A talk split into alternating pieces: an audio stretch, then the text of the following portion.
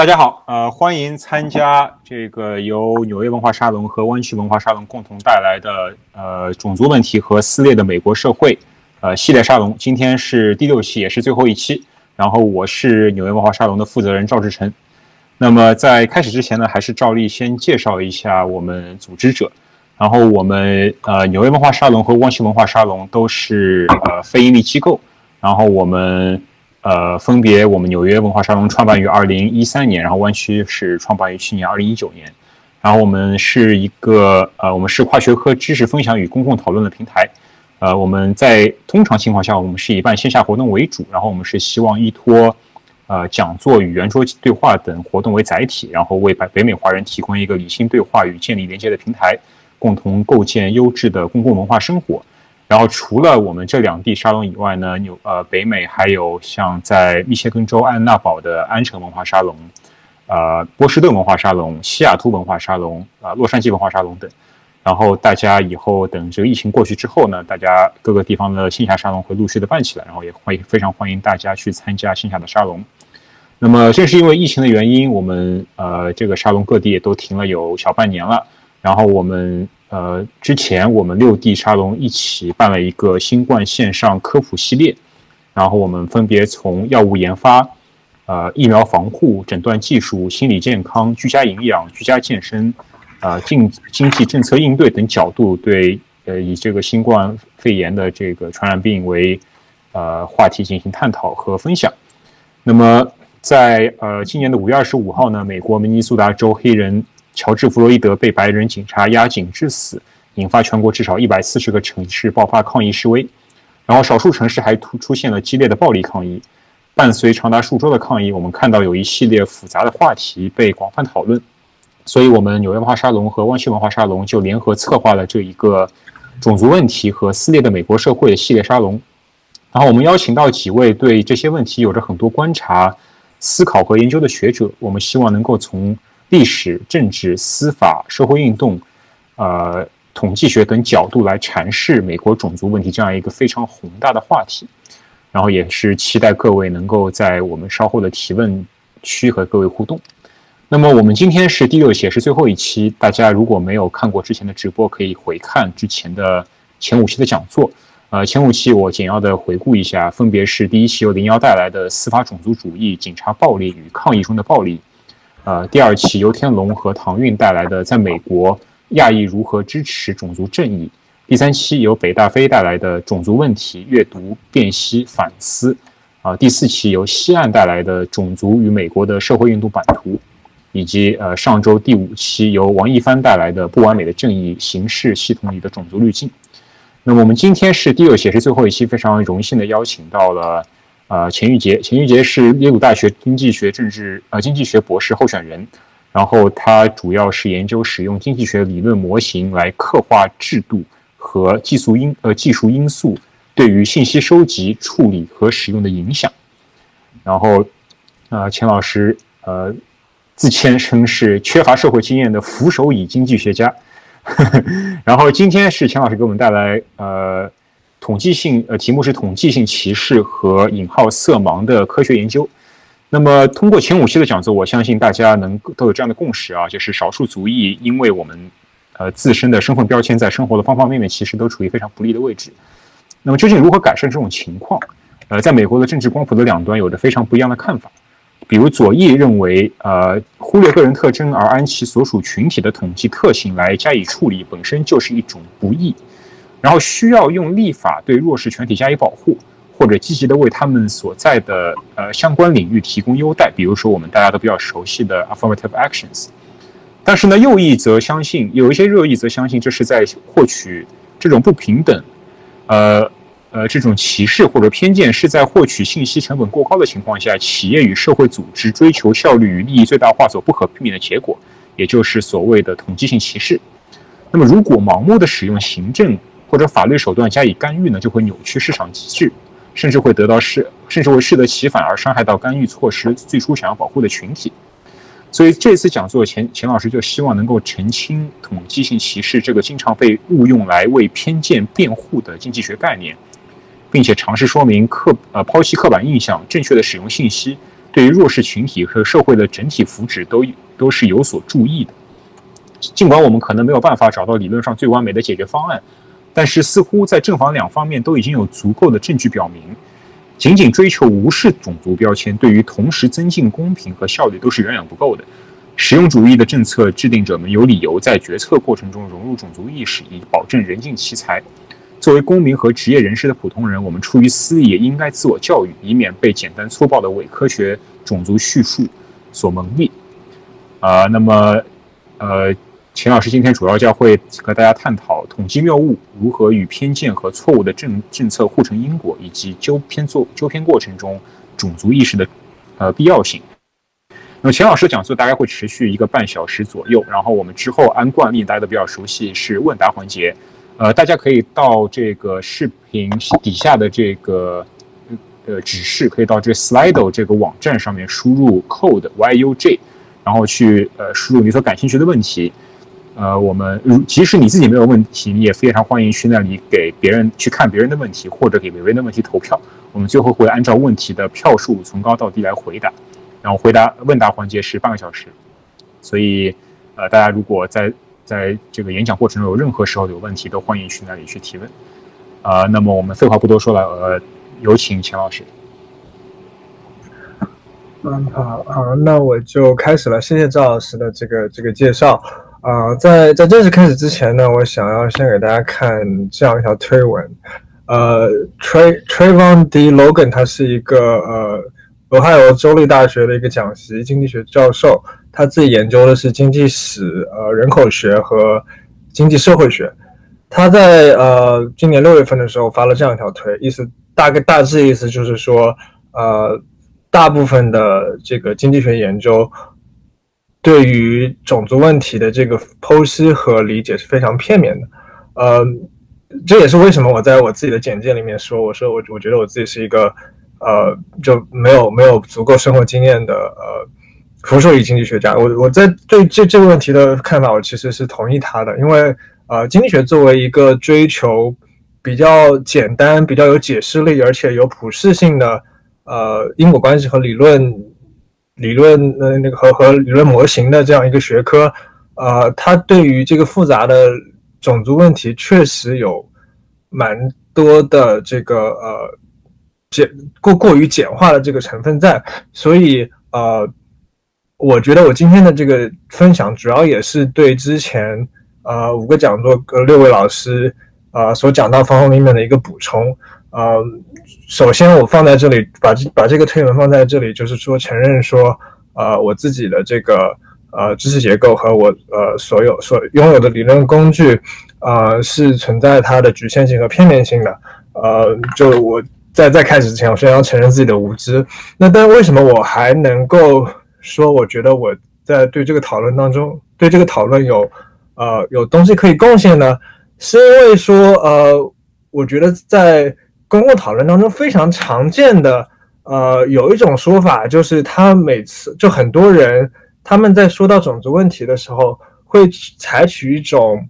嗯，就装作一种就是硬核理性的态度，就是说，呃，最最常见的说法是。呃，我自己是呃没有种族偏见的，但是你知道，就是这这些这这个种族或者说这个族群，他们呃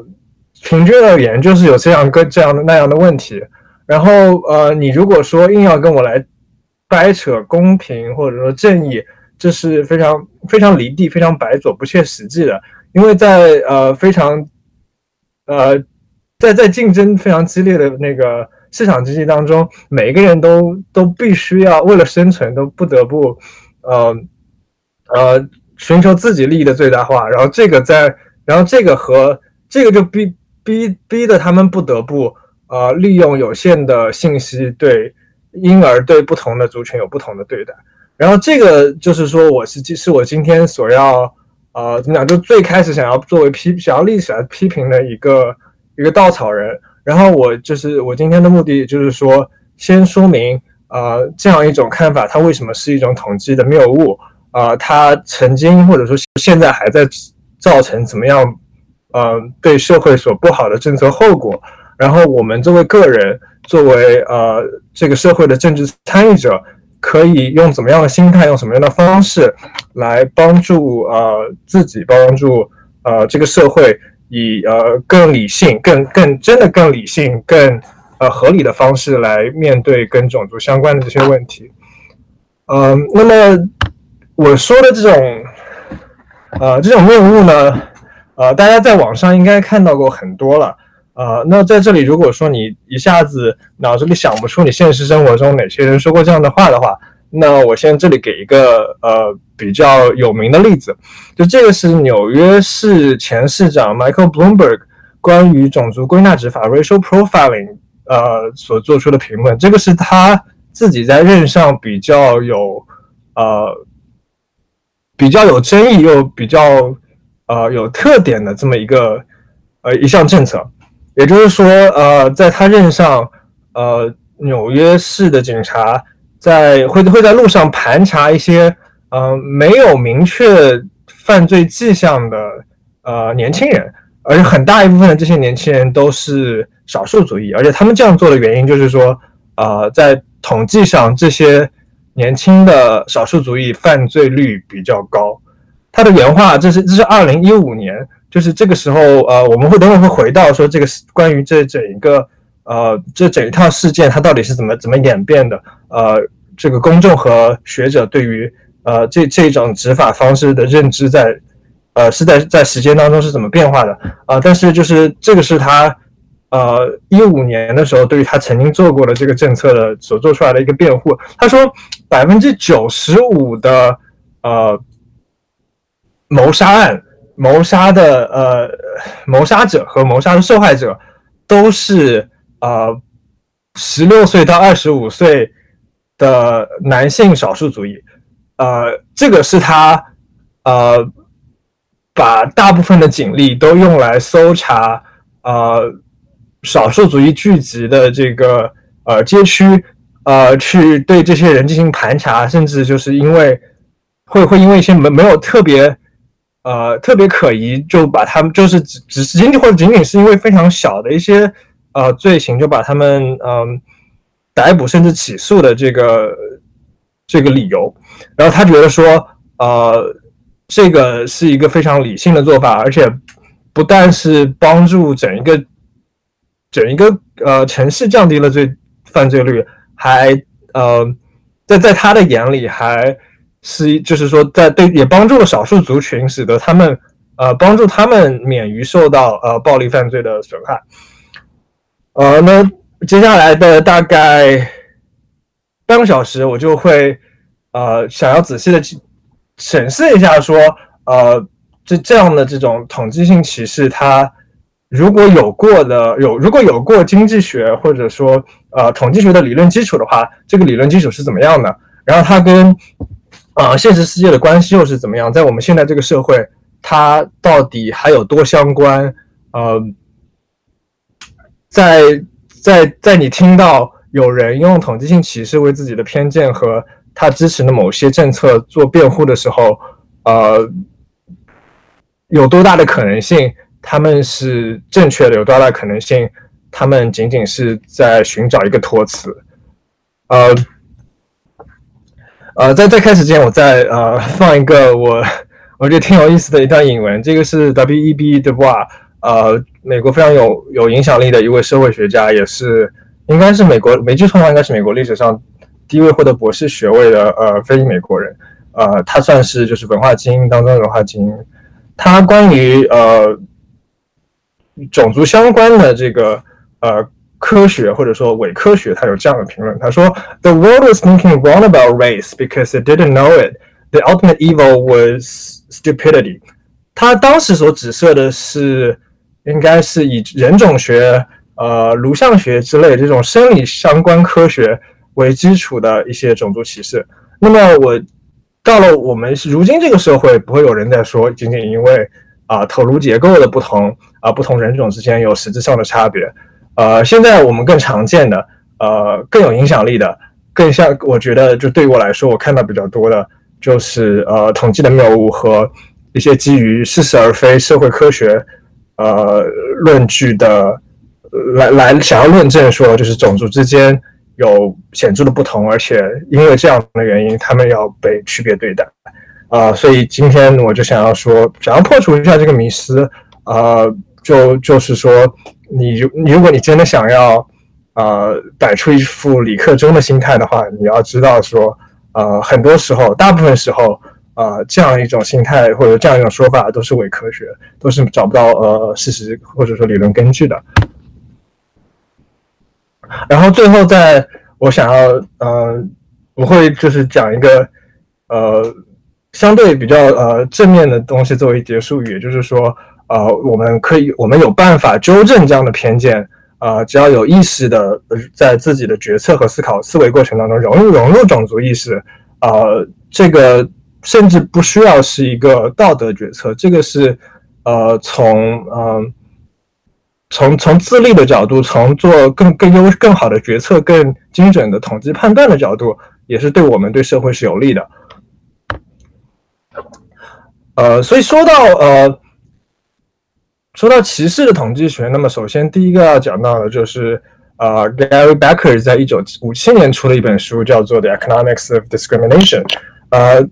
大家应该记得，就是说五十年代大概是呃美国的这个种族观念变化非常剧烈的一个年代。呃，在一九五四年，呃，这个呃呃，按照种族啊。隔离的这个学校才刚刚被判定为违宪，所以说在那个时候，呃，种族歧视，在在也就是说那个时候，呃，不同的种族，呃，才刚刚开始相互交融，所以说，呃，种族歧视或者说不同的种族遭到不同的对待，作为一个新的现象，很多人都在尝试说理解它为什么会发生这样的情况。然后 Gary Becker，呃，是也算是也是一个也是一个天才，是后来得到，因为他在呃。劳动经济学的这个贡献得到了呃诺贝尔奖。他在当时他提出了一个解释性的理论，也就是说他把呃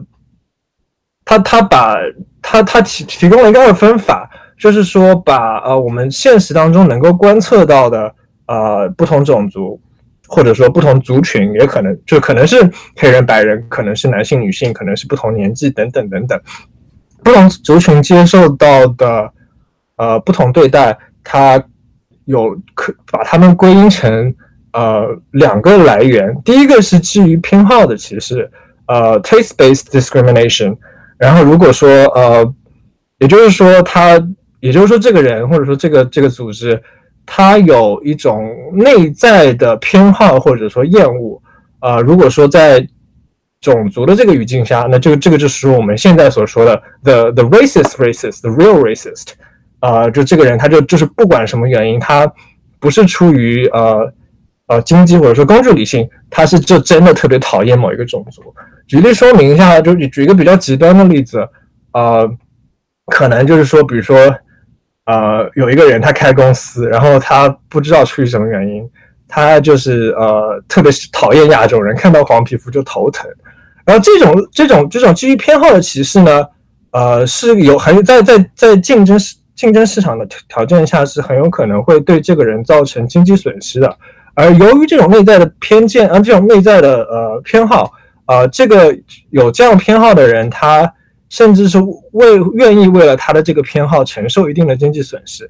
就再回到我们刚才这个这个讨厌亚洲人的例子，呃，如这个人如果说他很讨厌亚洲人，不是不愿意，呃，不愿意雇佣亚洲人，但是他又刚好开了一家。呃，翻译公司，然后他的公司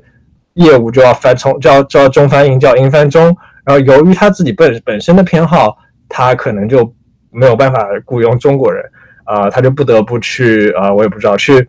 去抖音上雇一些那种就是中文说中中文都说不顺，然后每天在那边喊我喊中我爱中国的那些啊，没中文不是母语的人，然后就因为这样的原因，他的呃。所产生的产品质量会比它的竞争者低，然后只要说市场上还存在其他的竞争者，那么他的客户就慢慢会意识到说，呃，这家公司，呃，他没有办法提供我所需要的服务，呃，所以逼迫逼迫这个人，他要不就降价，要不就是丢失客源，然后最终就会遭受经济损失，甚至，呃，会必须公司要倒闭，被市场淘汰。然后与之相反的呢，则是统计性歧视。在统计性歧视，呃，它是呃，我我我们等会我我在下一个 slide 会讲说它具体的原因是什么。它跟基于偏好的歧视的差别就是说，这里的歧视它更像是一种，呃，不得已而导致的区别对待。它本身或者说这个行为人本身对不同的族裔或者对不同的族群没有偏好，但只不过是说在特定的情况下，他为了呃达成某种目的，呃，不得不呃把在在这个状况在这个语境下把。呃，种族作为一个决策变量，然后对不同的种族的人用不同的方式来对待。呃，当然，就是 Becker 的这个贡献不仅仅在于此了。他他的这套理论，除了就是说在理论是在除了在抽象的意义上能够呃有有这样一个二分法之外，他还同时提供了一套工具，使得呃社会科学家能够呃通过研究，比如说啊。呃，工资数据或者说这个呃雇佣数据，呃，来来来来呃，创造一套统计方法来实际归因这个不同族群之间所受到的呃区别对待是有多少比例是基于偏好，有多少比例是出于统计性歧视，而且还可以在不同的时间之内进行比较。也就是说，我们可以可以可以看数据，然后说呃。从五十年代到现在，美国是变得更呃 racist，racist in the sense of 呃，就是说是是美国大众是不是呃对种族偏见更强了呢？还是说现在啊种族偏见慢慢消除了？但是如不同族群遭到了不同对待，还现在所所剩下的那个部分，有可能是因为统计性歧视，是由于呃经济或者说社会的其他因素，而不是呃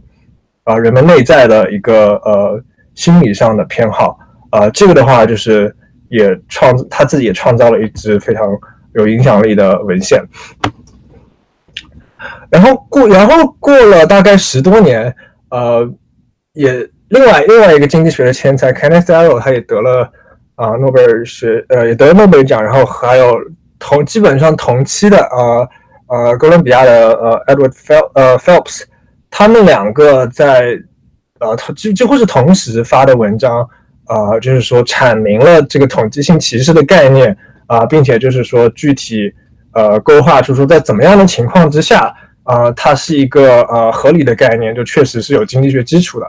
然后他们的这个模型的最基本的前提就是说信息非常的有限，并且想要获取呃更多信息的这个成本非常之高，所以说基本上就是呃。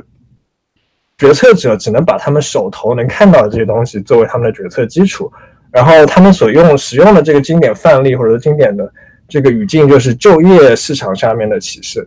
呃，就是我们想象一下说，在呃一个一个一个呃一个一个招一个公司要要招一些呃员工，然后他会收到非常多的这个简历啊，但是光看简历。啊，他他可能是要几百上千封简历，但是光看简历，呃，在决定哪些人面试之前，他没有办法，呃，判断说这些求职者他实际的工作能力是怎么样的，他只能看到这些海量的文书，啊，然后那个时候也没有什么，也没有什么就是呃呃文本识别分类的算法，它只能靠人力，啊，以非常高的成本来处理这个文书，所以说它基本上唯一的选择，呃，就是。唯一经济的选择就是说，呃，挑出一些容易观测而且不那么容易造假的特特征来做出统计推断，啊，就是就看那么几个变量，然后根据经验和跟他们就是实际呃手头的数据来判断说，呃，有这个特征的人，我可以呃，我可以预估他呃未来如果说上岗的话会对我产生多大的效益，然后。然后，然后说，然后这个就是他他判断某每一个求职者的这个根据，呃，然后呃，在这样的这个呃筛选方法之下，呃，由于比如说呃少数族裔往往呃这个作为一个族群本身，他们在很多的呃层面上，就是比如说学历也好，呃，比如说在犯罪率上也好，就确实在统计统计的概念上是。呃，处于劣势的，然后因为这样，就是他这这些呃企业在做统计推断的时候，呃，这个族群的这个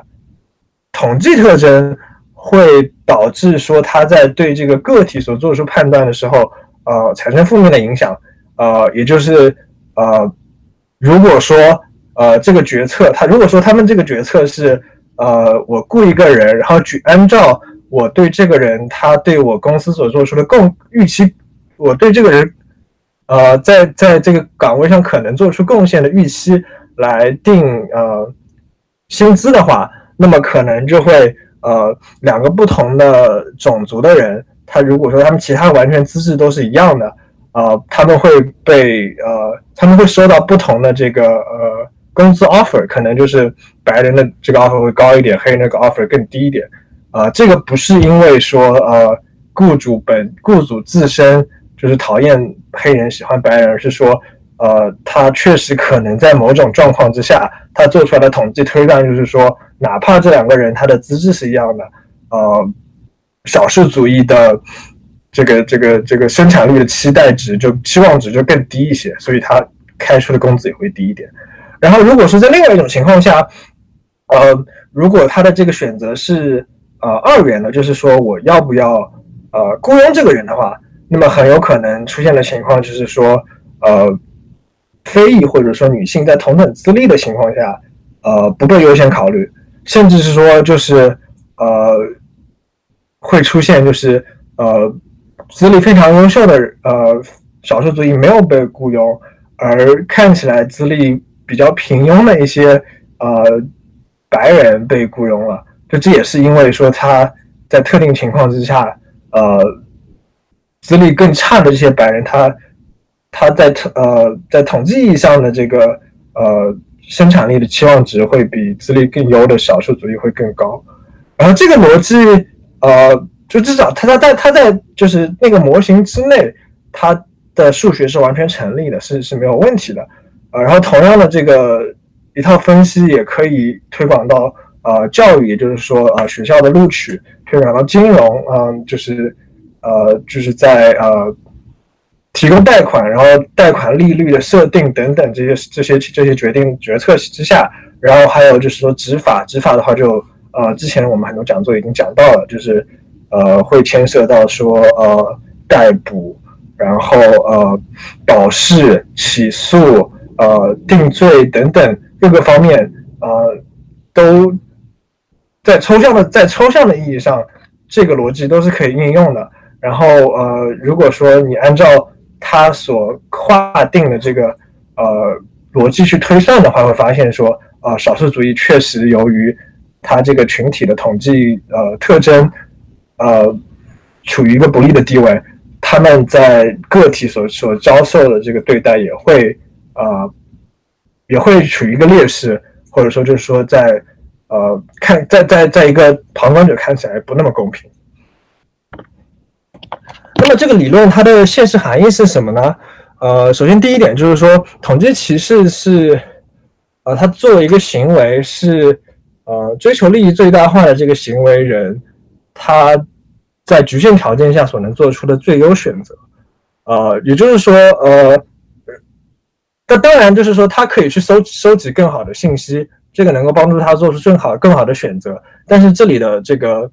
问题在于说，他去收集多余多多出来的信息，去更好了解这些呃工作申请人，呃，他会需要付出非常大的代价，比如说他可能要去呃雇佣一个。呃，私人侦探去查他们的背景，那这个就非常昂贵了。然后查完之后，可能对于他决策做出更好决策做出的帮助非常有限。那么就这个时候，他的这个收支就收支就不平衡了。一个一个，不管是出于从个人的角度也好，从社会的角度也好，他都不应该或者说没有必要去去收集多余的信息。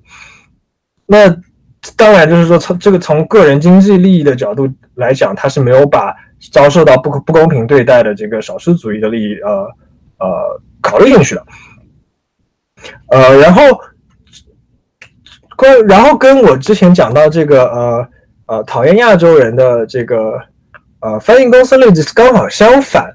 呃，在这在在这个在统计歧视的这个例子里面，呃，我们可以有一个本身非常关心少数族裔呃利益，愿意为他们发声的这样一个人，他有可能就是由于信息的有限和这个市场的竞争，他被迫不得不使用呃呃使用这种种族作为一个标签，然后对不同的种族使用采取不同的这个应对方式。呃，这这个不是他自己自愿所做出来的选择，而是说他在呃竞争市场下被迫为了为了生存做出来这样一个选择。这也是为什么就是有很多时候有人拿统计歧视为自己的一些行为或者说为一些政策辩护的时候，他会说就是这个是啊，就是你如果反对这个，你就是离地，因为就是这个，因为我我也没有没有办法选择。如果说我要改变这样这种做法的话，那我自己我我需要让渡我自己的利益，我会。啊，我会我自己利益是需要受损，甚至说我可以，甚至有可能我就没有办法在呃这个市场下生存下去，就我就被淘汰了啊，或者说就是回到刚才我们提到的这个呃雇佣的例子，如果说呃一个呃 H 一个 HR 他在他他为了为了公平，他放了很多就是少放了更多的少数族裔呃的这个这这个这个这个呃申请人。啊，到他们那个呃参加面试的那个 pool 里面的话，呃，在在统计上会发现说，很多人他们确实呃，可能就是就是就是对对公司的贡献没有那么高，然后这个事情这个结这个结果又会导致说这个呃这这个 HR 自己的这个利益受到损害，但是甚至说因此会呃被呃解雇，所以说这里他理论的最直接的这个。推论就是说，呃，在当我们面临种族啊面临统计歧视的时候，呃，公平和效率是存在一个非常直接的冲突的。呃，作为一个社会，就必须要对这两者之间做出权权衡。你如果要提升一个方面的话，就必须要损害另外一方面。啊，呃，当然就是说之后我会提到说，呃。我至少我的我的看法是，呃，我们现在的这个呃社会并没有处于一个呃就是最优的状态，也就是说，我们是有可能达到公平和效率同时提升的这样一个呃呃一个一个一个一个一个眼镜了。那这个我之后会再讲。呃，然后最后最后一个点就是说，呃，统计歧视它其实是呃违反民权法案当中关于呃，就是就是叫 protected class，呃呃，受保护族群的这个呃这这公平对待的这个条款的，呃，但是问题就在于说，呃，很多时候这个这个事情它在现实当中是经常在发生，经常在在这个现现实当中是可能会发生的，但是它一旦发生了之后，呃，就只有就必须要通过诉讼来维护自己的权益，然后由于就是说，呃，要要证明这个。啊，歧视的这个的的统计论据非常的复杂，很多时候，呃，呃，受受损害的人没有办法呃达成这个呃 burden of proof，所以他们就往往也就是，呃，就就就就是就吃了亏，也就没有办法，就只能呃，就只只只能自认自认吃亏了。好，刚才我对这个统计性歧视是一个是一个抱持着一个非常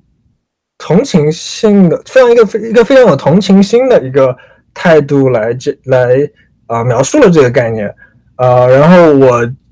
然后大如果说大家呃记得的话，我就是说强调了好几遍的一个前提条件是说我们呃必须要假设信息非常的有限，而且要获取更多信息的成本非常之高。那么，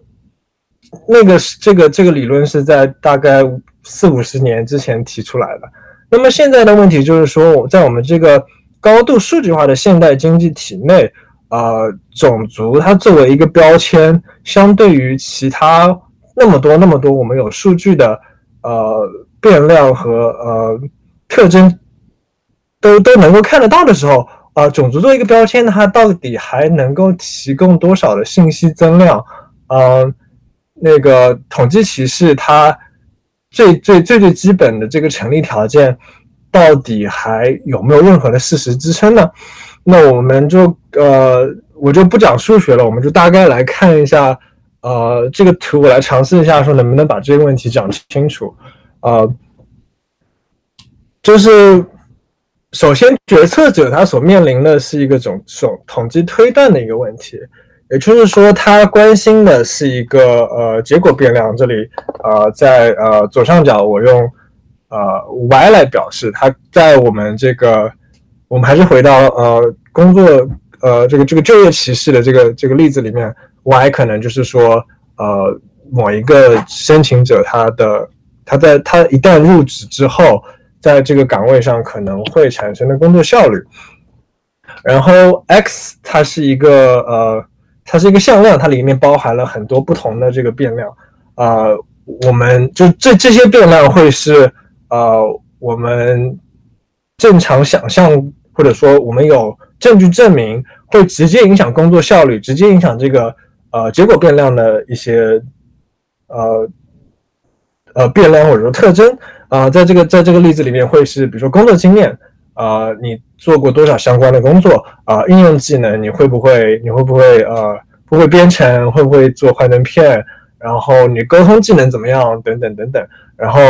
还有可能就是说你的学习经历，你在哪里上过学啊，你。上过什么课啊？你你在上学的时候，你跟哪些人是朋友？有过怎么样？有怎么样的呃社会网络等等等等，这些都是啊，基本上没有什么争议的，会直接影响到工作效率的。然后 Z 的话，就是我们这边的，就是说可以说是歧视变量，或者说这种种族标签。呃，那么呃，一个决策者他所面临的，就是我把我所手头所有能看到的信息都拿在手里面。然后我要做对，我要对这个人的工作效率做出一个最优的判断，所以说，呃，可以是一个，可以说他是可能是想要就是计算一个，呃，条件概率，就是说，呃，工作就是给定我所知道的关于 X 和 Z 的这些信息，我对这个工这人工作效率做出了最最准确的判断是什么？那也有可能，如果说做的简单一点，就是说对于这个。结果变量 y 做一个简简单的线性回归，那就是说，就是这两个左左上角的这个两个公式分别就代表了两两种不同的这个呃统计推断的方式。然后呃这个图呢，就是就总结了说，呃至少在我的脑子里面，这些相关的变量是怎么样联系在一起的？呃，在这个白色的虚线圈里面是有直接因果关系的这些变量。然后种族它跟工作效率是先是会有呃统计相关性的，呃也只也仅仅也仅仅是只有在种族跟我们所在乎的这个结果变量存在统计相关性的时候，啊那个统计歧视才有可能会成立。但是如果说我们仔细想一想，说种族和这个结果变量工作效率。它的这个统计相关性是怎么来的话，啊，我至少我个人觉得我没有看到过，就是特别有说服力的相反的证据。就是种族它本身是不直接影响工作效率，或者说对工作效率的直接影响是非常小的。它大部分的这个统统计相关都是通过呃我们真正知道有存在显著影响的这些变量 z。啊，然后再间接相关到工作效率的，嗯，也就是说，就是这个图例子就是说，种族跟中间的这些变量有相关，然后中间这些变量直接影响到了工作效率，所以说间接的产生了一种统计相关性。然后我之前我们之前所讲的统计歧视的这个逻辑，就是说，在有直接因果关系的这些变量 x。我们大家都大部分的时候都不太看得到，或者说仅有仅仅有非常少的这些变量是能够观测到的，啊，也就是说在做统计推断的时候，x 是呃不存在的。那在这样的情况下，那种种族可能它确实是有它的统计意义的，它是作为一个代理变量存在，也就是说它在在在我们真正在乎的这些变量不存在的时候，它的这个相关性能够。在信息非常有限的情况下，帮助决策者对于工作效率的或者说这个结果变量的这个推断，啊，有一个相对相对更准准确的一个一个一个一个提供一些信息，能够做出帮助。然后这个就是说，为什么有时候我们，这然后然后在这样的状况之下，我们可以说，哦，也许种族歧视是它有自己的这个理论基础的啊。这但但是在在于这个在在在道德层面上说，它是不是可以接受的，这是另外一个问题了。但是回到说我们，那是如果说我们把这个跟我们现对于现在这个社会。呃，我们所面临的这个现代经济体，啊，所做出比较的话，我想大家应该能够意识到，说我们现在所面临的一个经济，它经济体它不是呃数据太少，而且呃而是是说数据可能太多，或者说数据的它的它的数我们数据可能太多，呃，数据质量可能比较繁杂，但是但是我们。作为一个，哪怕作为一个普通人，我们每时每刻都在产生数据。我，你，你今天上了什么网啊？买了什么东西？看了什么视频？看了这个视频，在哪些，在哪一个部分是认真看的，甚至看了好几遍？在哪一部哪些部分是直接跳过去的？这些东西都作为数据被记录下来了。它在经历了非常有限的这个匿名化之后，它被重新打包、被分析、被被。被转卖、被使用，啊，被用来对我们的消费偏好、对我们的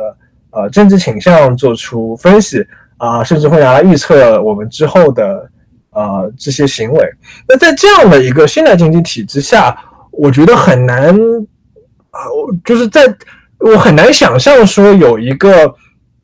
场景是呃我们这个圆圈里面所真正存在呃因果关系，或者说存在非常。高的显著，非常非常显著的这个统计，呃，影响的这些变量都看不到，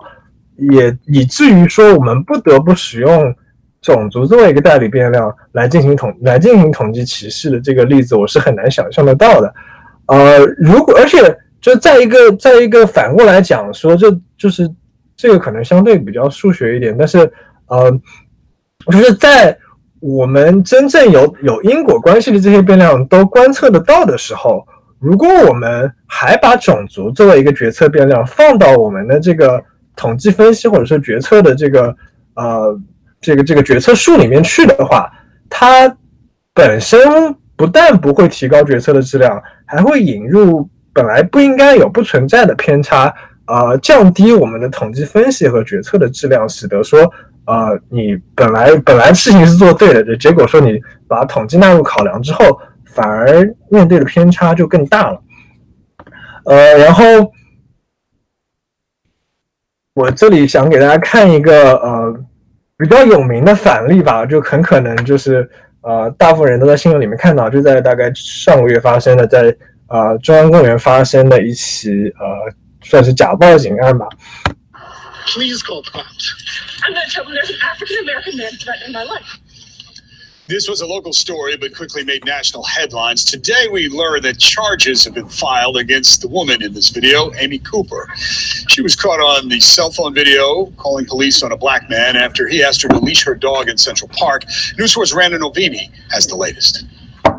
Please call the cops. I'm going to tell them there's an African American man threatening my life. The video created a firestorm on social media. Now, two months after this Central Park confrontation went viral, there are charges. He's recording me and threatening me and my dog. The woman in the video, Amy Cooper, is seen calling the NYPD to say an African American man is threatening her. The man behind the camera, Christian Cooper, is an avid bird watcher who had asked Amy to put her dog on a leash in an area where it's required. He doesn't appear to move any closer to her, even as her tone gets more frantic. I'm being threatened by a man in the. Please send the cops. Now, Amy Cooper is charged with filing a false report in the third degree, many saying her actions could have caused Christian to be arrested for no reason, or worse. That guy could have been in jail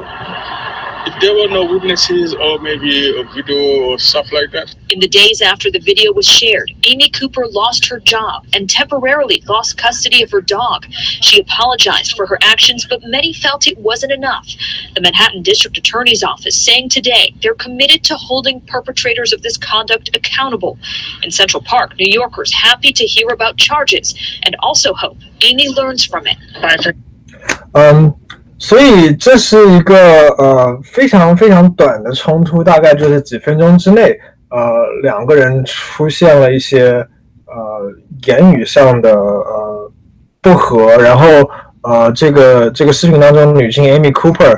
啊，她至少在视频当中，她看起来是真的感到非常害怕了，她觉得说呃这个这个男的有可能会伤害到我的人身安全，而且对于她来说，呃。最最显著，就是至少说他在报警的时候，他说出来的唯一一个特征，说 This is an African American man，这是一个非裔的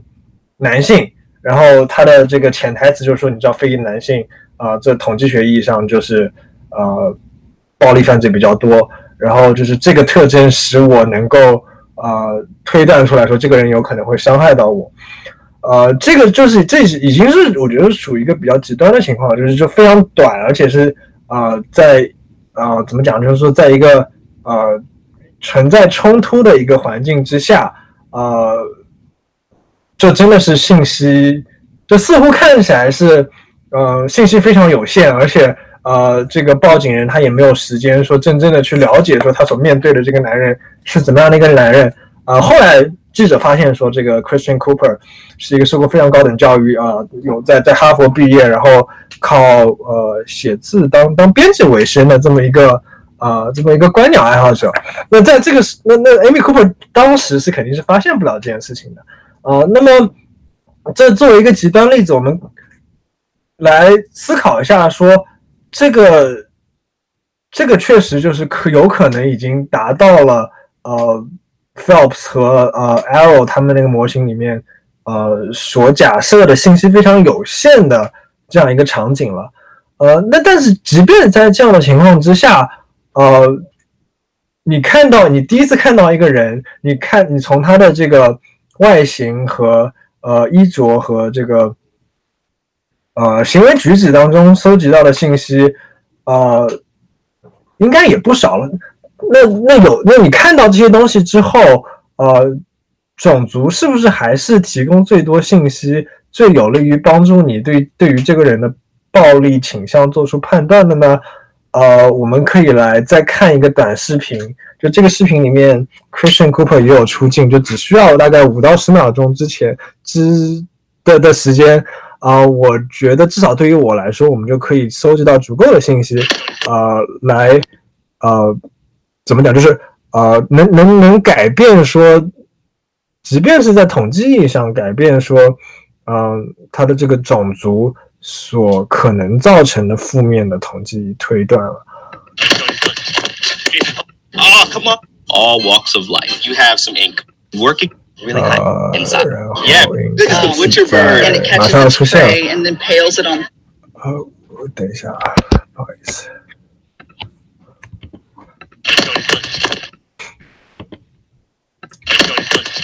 Jason, hold up. Jason, where are we going? America. It is the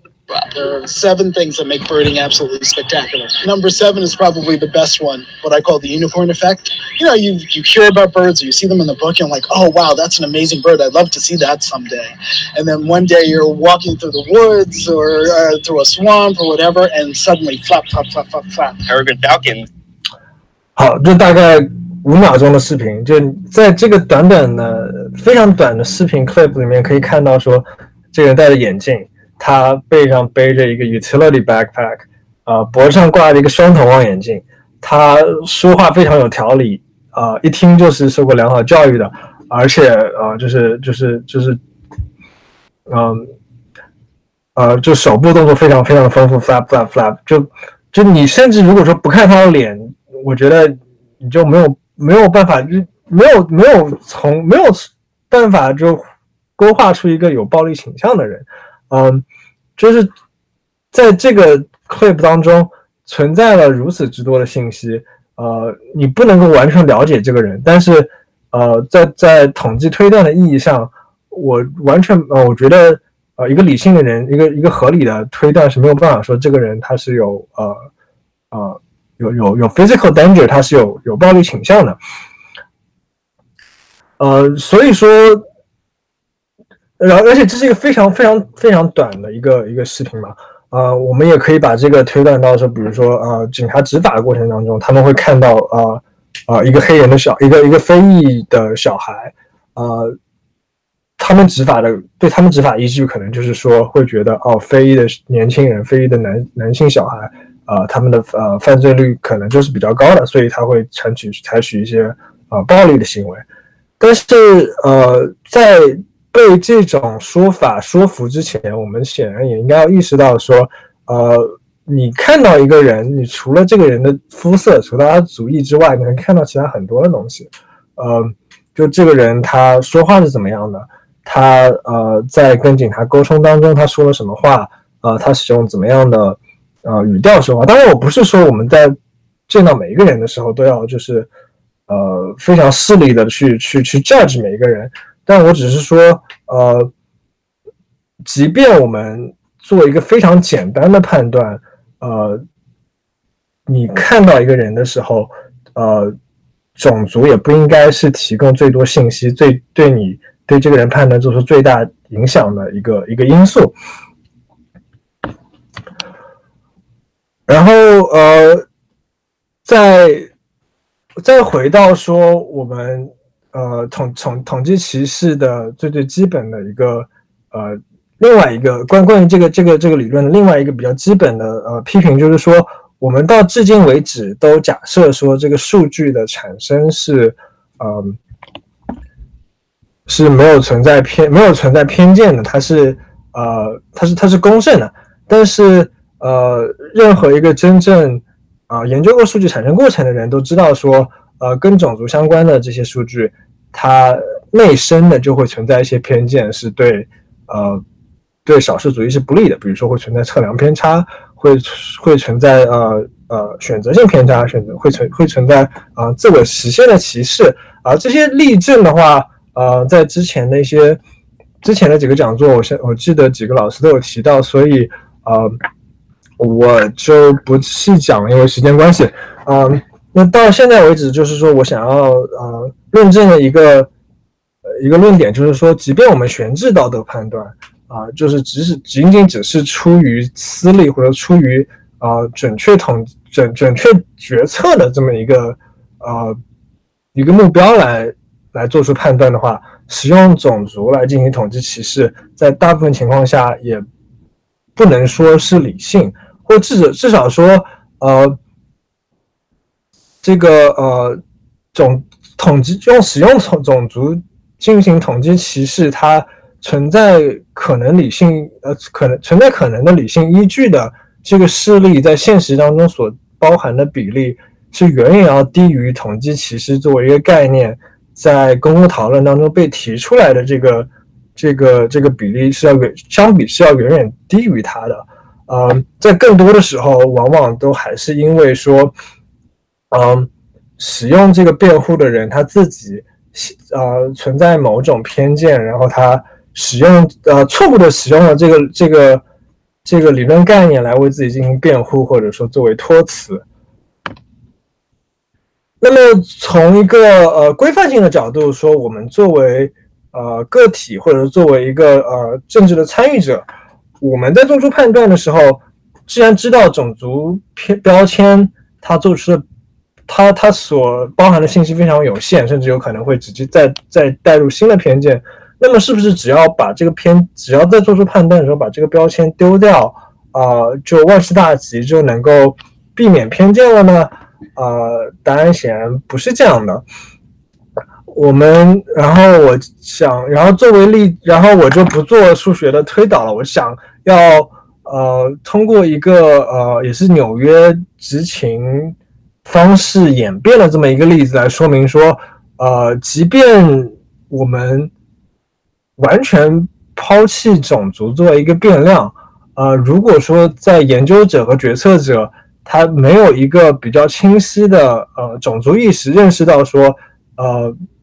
做什么事情会怎么样影响到少数族裔的话，那么一些非常简单的呃研究过程当中产生的这个这个这个统计偏差和谬误。会很容易的，就是跟呃现实当中存在的制度性的歧视相互作用，以致导致以以至于导致非常灾难性的结果，呃，会长期的损害呃少数族裔的利益，使得说他们嗯面临的这个不利状况雪上加霜。那我今天想举的这个例子呢，就是呃从大概六九年的呃一个心理学实验，呃转化到说直到二零一一几年才结束的一个呃。呃，截停搜查这个非常呃违宪，而且没有什么呃，就是现在事后看来没有什么理论支持的这么一个呃执行的方式。呃，这这个事情的起源呢，是一九六九年斯坦福大学的心理学家呃 Philip Zimbardo 他的一个一个汽车实验，就是说他把两辆车分别丢在了呃纽约和呃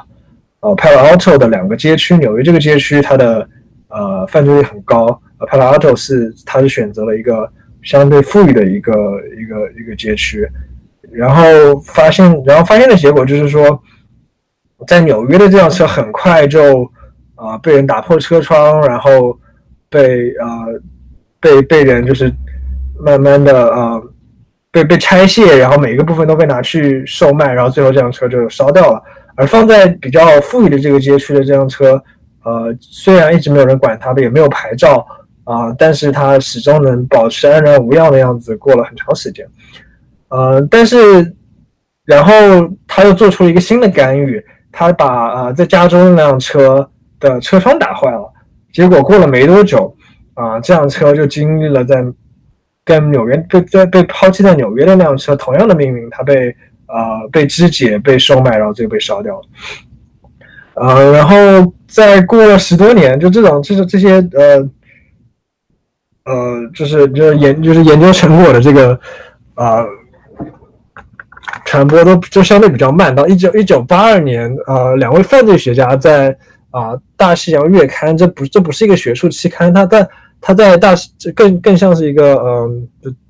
，Atlantic 就像是一个，呃呃，对。政治和呃社会议题做出评论和报道的这么一个严肃期刊，影响力很大啊。发表了一篇文章叫叫 Broken Windows 破窗，是把津巴多的实验应用到了警察执法。他们提出的政策建议是说，啊，你可以从这个社会实验当中学到啊，要防范于未然，要啊，你要减轻严重的犯罪啊，没有必要花大或花大精力去。啊，去去抓杀人犯，去啊，去破大案重案，更有效的方法是啊，专注于减少社区内的啊轻度犯罪。然后作为一个啊，然后然后然后一旦你这个达成了啊，作为一个附带品，呃，更严重的犯罪的犯罪率也会下降。然后这篇文章呢，也算是恰逢其时，呃。过过了没多久，到了九十年代，纽约市的犯罪率非常之高。然后新上任的那个市长，呃，Rudolph Giuliani，呃，就想方设法说想要寻找一个灵丹妙药来恢复治安。啊，他看了他，他听说了这篇文章，就决定说，呃，要从轻罪做起，啊，打打击犯罪。然后他的首先的第一步是清理地铁系统，让警察去抓，嗯。不付地铁票，呃，不付地铁的那个车票逃票的那些人，然后这，然后警察这样做了之后，发现说他们抓了这些逃票的人，呃，然后顺藤摸瓜收集到了关于更严重犯罪的线索，啊，就看起来说帮助他们破了很多大案，呃，然后就顺顺其自然的，呃，纽约市警局就把这个措施。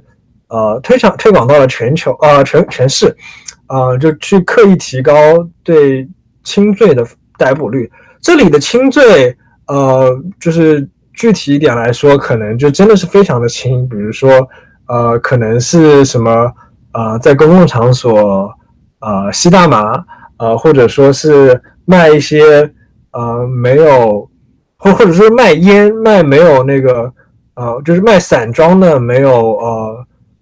没有没有证书，没有政府呃，没有没有政府批批准的那个烟，就这些都是啊，在当时的法律上是轻罪。然后他呃，美国警察呃，纽纽约警察就就特意去逮捕了很多这样的人，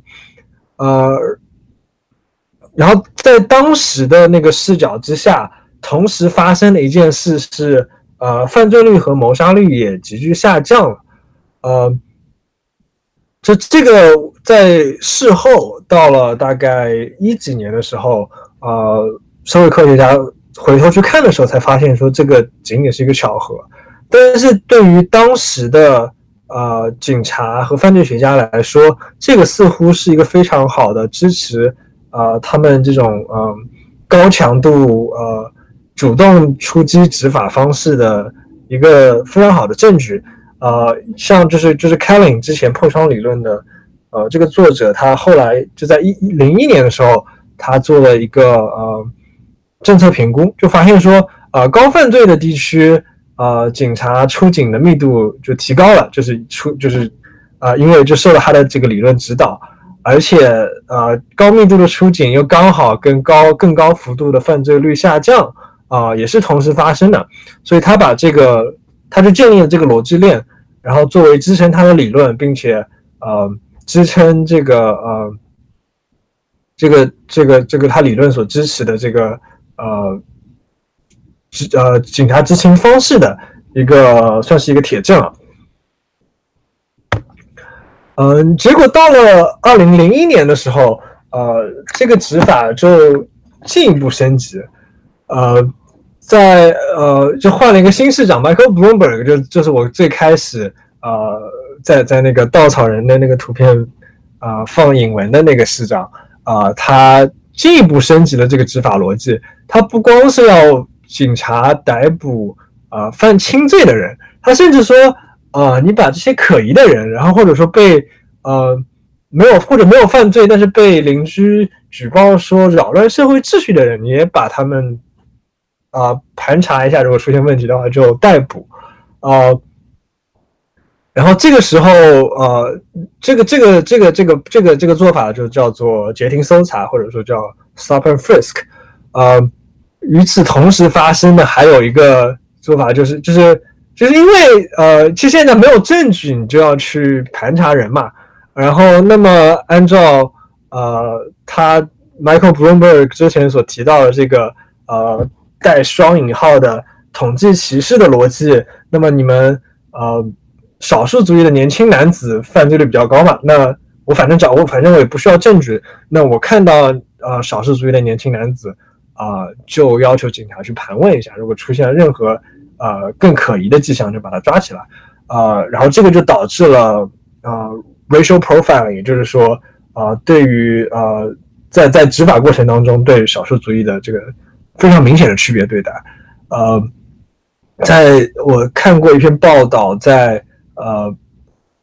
就是说在警察当中流传的这样一种说法，就是说 racial profiling doesn't exist，but it works，也就是说，呃，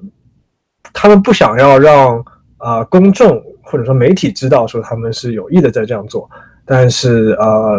在他们自己的呃心中或者脑脑子里面觉得说啊，这可能听起来不那么政治正确，但是他从啊出警从降或者说从降低犯罪率的角度，它是一个呃，它是一个有效的这样一个做法。然后这一这这个这个做法一直持续到了二零一三年，呃。在一个呃法庭的裁决，Floyd vs City of New York，才判决说截停搜查这个做法是违宪的啊，而且违反的是第四修正案，就是说你啊，你一个公民不应该因为就是你呃，就是你如果说你要被警察搜查、被公权力呃呃询问的话，就必须要有 probable cause，必须要有呃合理的原因，你不能因为仅仅是我看起来啊可疑就就就来抓我啊。那这个是对纽约市的这个这个警察执法造成了非常大的影响，但即便是如此，啊，新任的市长啊，Bill De Blasio 他他接受了这个结果，这个判决的结果就是说好啊，截听搜查我们就不做了，我就就这挺好的，但是他还是没有抛弃破窗理论，也就是他甚至就是重新呃任命了那个 Michael 呃不是 Michael 不是呃 Giuliani，就是说就之前最开始开最开始。呃，接受破窗理论那个市长，那个年代的一个呃警察局长，他重新任命了，就是说就是带回了这个啊，就是就是通过治小罪来降低犯罪率的这样一种执行方式，呃，然后这样的这，然后，然后过了没多久，就这样的执行方式就导致了呃，Eric Garner 在纽约的去世。他当时就如果说大家记得当时的那个视频的话，就是他去没有什没有没有什么嗯迹象证明说他是犯罪或者他携带了呃武器。但仅仅就是说，警察询问，然后他们出现了一些一些口角，就然后警察就直接把暴力升级，就就是就是把他用用那个呃 choke，啊就是就是就是把他制住，然后导致说他最后啊丧生了。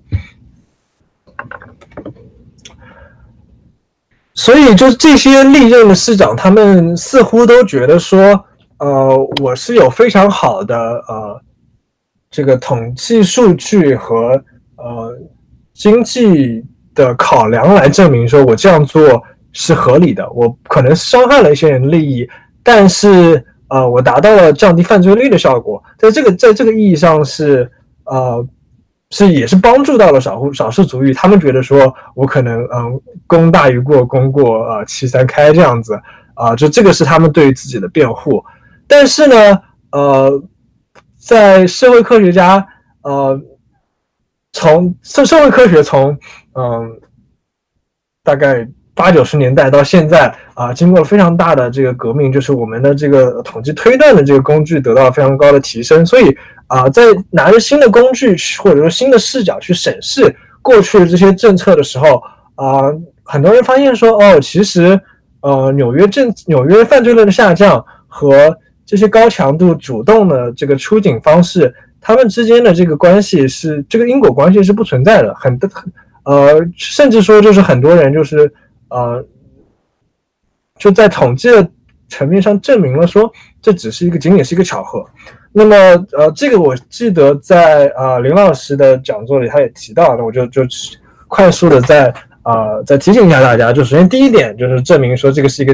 啊巧合的，就是说纽约的犯罪率在。呃，Giuliani 上任之前，并且采用啊破窗理论指导警务之前，就已经存在了明显的下降趋势。而且这个犯罪率下降趋势，它是一个全国甚至是全球的现象，并不仅仅是纽约出现了犯罪率下降，而且是由于啊出警方式的改变。呃，存在一个呃，这存在一个比较有说服力的反例是呃，Los Angeles 是洛是洛杉矶，在同期它的犯罪率。也是急剧下降的，但是呢，呃，在这个于在这个同时呢，犯这个呃洛杉洛杉矶的警局当时存在着啊非常非常严重的腐败现象，所以他们啊警当时的警察是忙着收钱，而不是说忙着打击犯罪了。那就甚至说他们可能跟呃罪犯沆瀣一气。但即便如此，啊洛杉矶的这个呃犯罪率也是下降了。所以说。呃，在这个，在这个，这这是一个呃，证明说纽约的这个呃高强度执法跟犯罪下降没有直接因果关系的这样一个非常有力的证据。嗯，当然现当然也存在研究呃指出说呃在短暂的呃犯罪率特别高的九十年代呃高高强度的出警可能会存在一些有限的社会效益。啊，就 Mansky 跟 Nagin 在二零一七年有一篇 paper，然后而且 Mansky 是就是说在经济学界是，呃，在在计量经济学界是呃非常有影响力的这么一个学者，呃，所以说他他当时他做出的结论就是说，他们俩做出的结论就是说，呃，在犯罪率高起的时候，啊，有可能确实可能存在一些呃降低社会，呃，就降降低就是可能会。这个这个高强度出警确实会导致一些呃社会成本，但是与此同时，啊，他也在某种在在一定的程度上降低了这个犯罪率。但是啊，到了零几年，甚至到了一几年，呃，这个高强度的这个这个这个警察出勤的这个呃盘警察出勤盘查，甚至呃啊逮捕的这个呃数量不增反减，而且而。而与此同时，犯罪率已经降到了非常低的这个呃这个这个程度了。所以说，在这样的情况之下，啊，即便它曾经在历史上有过啊有有有达成过好的效果，到了零几年一几年，它也是远远的弊大于利了。嗯，然后除此之外呢，就还有很多学者做了更详细的分析。呃，像呃倒数第二个 bullet point，嗯，大概就是说，呃，他们看了比较了不同街区之间的呃警察所做的搜搜查，呃。所搜查打打出来的结果，他们进行搜查，呃，到底在做做做出的依据是什么？仅仅是因为呃某些人看起来比较可疑呢，还是说啊他们有确凿证据证明说这个人携带了武器，或者说啊接到线报说这个人跟某种犯罪相关？呃，他们得出的分析结论说是高犯罪的高犯罪率的大部分街区的大部分搜查啊的都都是因为。呃，都是因为这个不正确的理论指导，他们相当于是一种比较随意的搜查，没有任何的这个证据支持。啊，这些搜查呢，呃，也对犯罪率的下降没有显产生显著的效果，等于说是啊，警力的资源浪费，同时也对被搜查的这些呃少数族裔的人，呃。造成了非常负面的效果，影响到了他们的这个生活，甚至说更糟。嗯，然后另外还有篇 paper，它是发呃研究了大概呃三万起的这个截停搜查的案例，然后对，然后看说每一起搜查它的依据是什么，它是在怎么样的街区发生的，它搜查的这个人的特征是什么，然后搜完之后呃得出来的他有搜到什么，呃有没有发现武器。有没有帮助解决罪案？然后就进行了，他就嗯，就就做了一个统计模型。然后这个就是就是，如果说存在任何呃统计歧视的呃理由的话，那这个统计模型就应该是把这个理由发现了，对吧？啊，但是他们所，但是最后他们所发现的这个结果是，呃，在这三百万起当中，呃，有百分之四十的这些案例。呃，他们估计出来发现武器的概统计性概率不足百分之一，也就是说，这些人，呃，你，也也就是说，他们按照他们的这个统计模型推断，呃，很有有有一百二十万的人，呃，是几乎是不存在携带武器的概率的，然后他们就莫名其妙被警察搜身了，然后这些搜身，然后这些搜身是很有可能，如果说大家记得我们看到过那么多警察暴力的。视频的话，这些搜身是很容易就，呃，升级为呃更高级的冲突，会导致说这些人，嗯，被逮捕，甚至就是说被起诉的，啊，就是说这些都是完全是资源的浪费，以及就是造成了这个不必要的这个社会成本。呃，不光如此，他们的这个呃统计模型还得出结论说，呃，其实现现实当中是存在简单易行的标准，使得警方能够大大减少实际的盘查量。而不影响他们执行的效果，他们可以仅仅啊，在在这三百这三百万起里面，他们其实呃，可能只要截停搜查十八万人或者十八万人次啊，就能够搜到差不多数量的武器啊，能够搜集到差不多相差不多数量的这个这个罪案线索啊，并且能保持说这个地区的呃。犯罪率没有很大的回升，那就是说这些就是得得到相关或者说差不多结论的这个研究还有很多啊，它大就是大概都指向了同一个结论，就是说，嗯，最开始引发这个呃破窗理论、引发纽约市高强度执法的呃这个研究，它是。在统计上是存在偏差的，他他是寻找到了呃一些就是现实当中不存在的呃因果或者说相关关系，然后把它呃推广到了一个就是就是更夸张的地步，以至于影响到了呃这个政府决策者的呃呃这这个这个政政府的决策。但是我们反思一下，说为什么会发生这件事情？为什么他？经过三十之三十年之后，才得到部分纠正。纽约还还在进行这个以破窗理论指导的这个呃这个小罪的逮捕，小罪的高强逮捕的原因是，就绝对不仅仅是因为呃决策者或者说研究者当时受到的统计训练不足，因为嗯，其实我们一方面能够看到说，呃，确实理解性的我们能够能够能够，我们可能够同情性的理解说，确实在当时因为巧合存在一些支持这种嗯。啊，这种这种这种错误执行方式的这个这个证据，但是另外一方面也有非常多的证据，非常早就存在很多证据来证明说，呃，那样的执法方式是错的，是有是有是产生了非常高的这个社会成本的。从一九九三年开始，关于警察不当执法的投诉，呃和和解案例就已就就迅速上升。就投诉一方面是就是说有可能就。不一定是去有呃，这这些投诉人不一定是有理由，不一定是有呃现实支持的。你就和解，他和解案例的数字可能嗯就更有信息量一点，因为他之所以会和解，是因为说呃警察或警察局或者说呃啊政府知道说他们是理亏了啊，然后不愿意曝光或者说不愿意让这件事情嗯经过一个非常呃冗长的这个这个法庭诉讼，所以他们和解。呃，所以，所以，所以通过一个庭外和解的方式来认错，然后啊，使得说这件事情就这样过去了。那和解案例的迅速上升，就基本上就指向了啊，这个警察不当行为的这个实际发生率也也也迅速上升。嗯，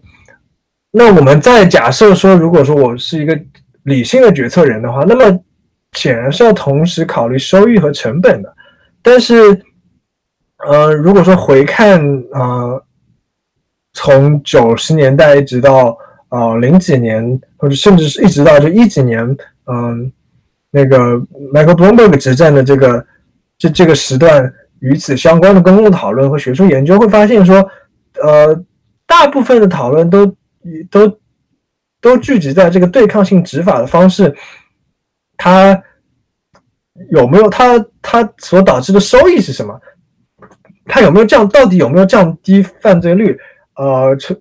犯罪率实际的下降跟这个执法方式之间的这个因果关系是什么？呃，但是呃，很多时候关于这个执法所导致的社会成本的讨论是非常缺席的。你很多时候就你就只能看到那么几个啊非裔的这个这个活动家，这个呃这这个 civil rights activist 在那边强调说，你知道吗？就是这个对我们社区产生了非常大的这个创伤，呃。但是，就这个在主流的声音当中是不太听得到的，所以这不仅仅是简简单的是因为，嗯，一些人犯了一些统计错误啊，或者说一些人他的，嗯，没有受过足够好的这个这个这个社会科学的训练，嗯，导致了呃一个小规模的呃呃这个这个这个这个错误的政策后果，而是说，呃，一些中性的这个统计谬误。它被制度性的歧视放大了，以至于说受到这个错误政策的错受到这个错误政策损害的人，他的声音啊没有被公众听到，呃，所以说在本来应该有这个收益成本分析权衡利弊的时候，这个非常现实的这个成本被忽略了，以至于说经过了非常多非常非常多的年数，才有呃。才有学者就相对比较，嗯，没有呃，相对比较可信的来证明了说，哦，你这样做是不对的。我们一方面没有没有显著的收益，另外一方面，呃，这个这个成本也不是说我们作为一个社会或者说呃作为一个少数族裔的社区愿意应该承担的啊。直直到直到这件事情发生了之后，啊，我们才逐渐的能够把这个。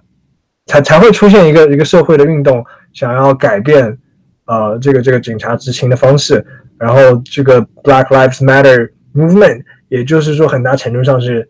呃，对这种对这种错误错误执行方式一种反制。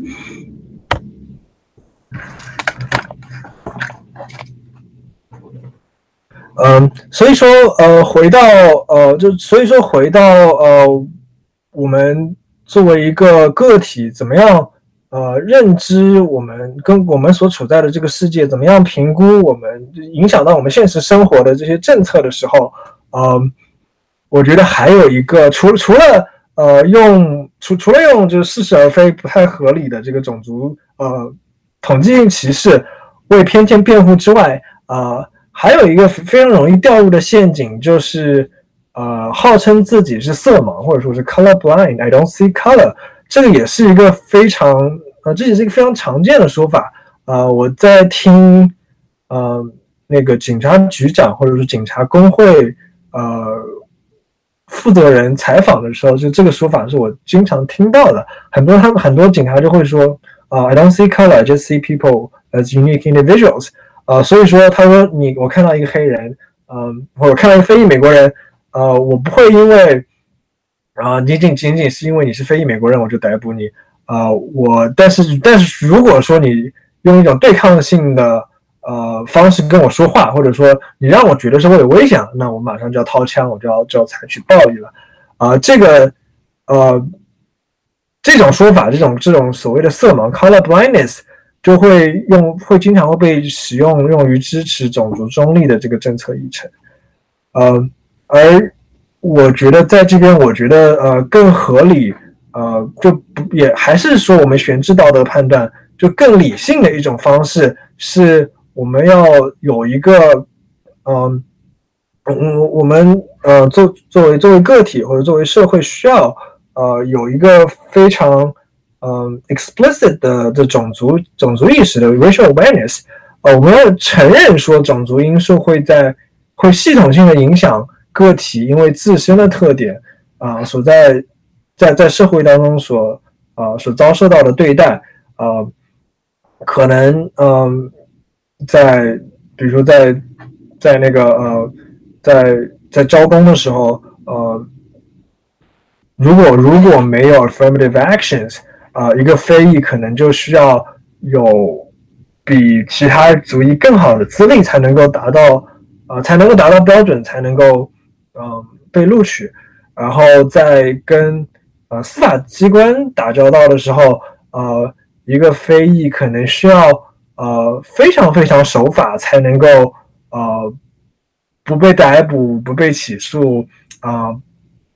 没有人报警要抓他。而且我们就是再回到我们之前刚看到那个 Christian Cooper 那个例子，他基本上已经做到非常完美了。他啊，就是你你你不太挑得出来说这个人他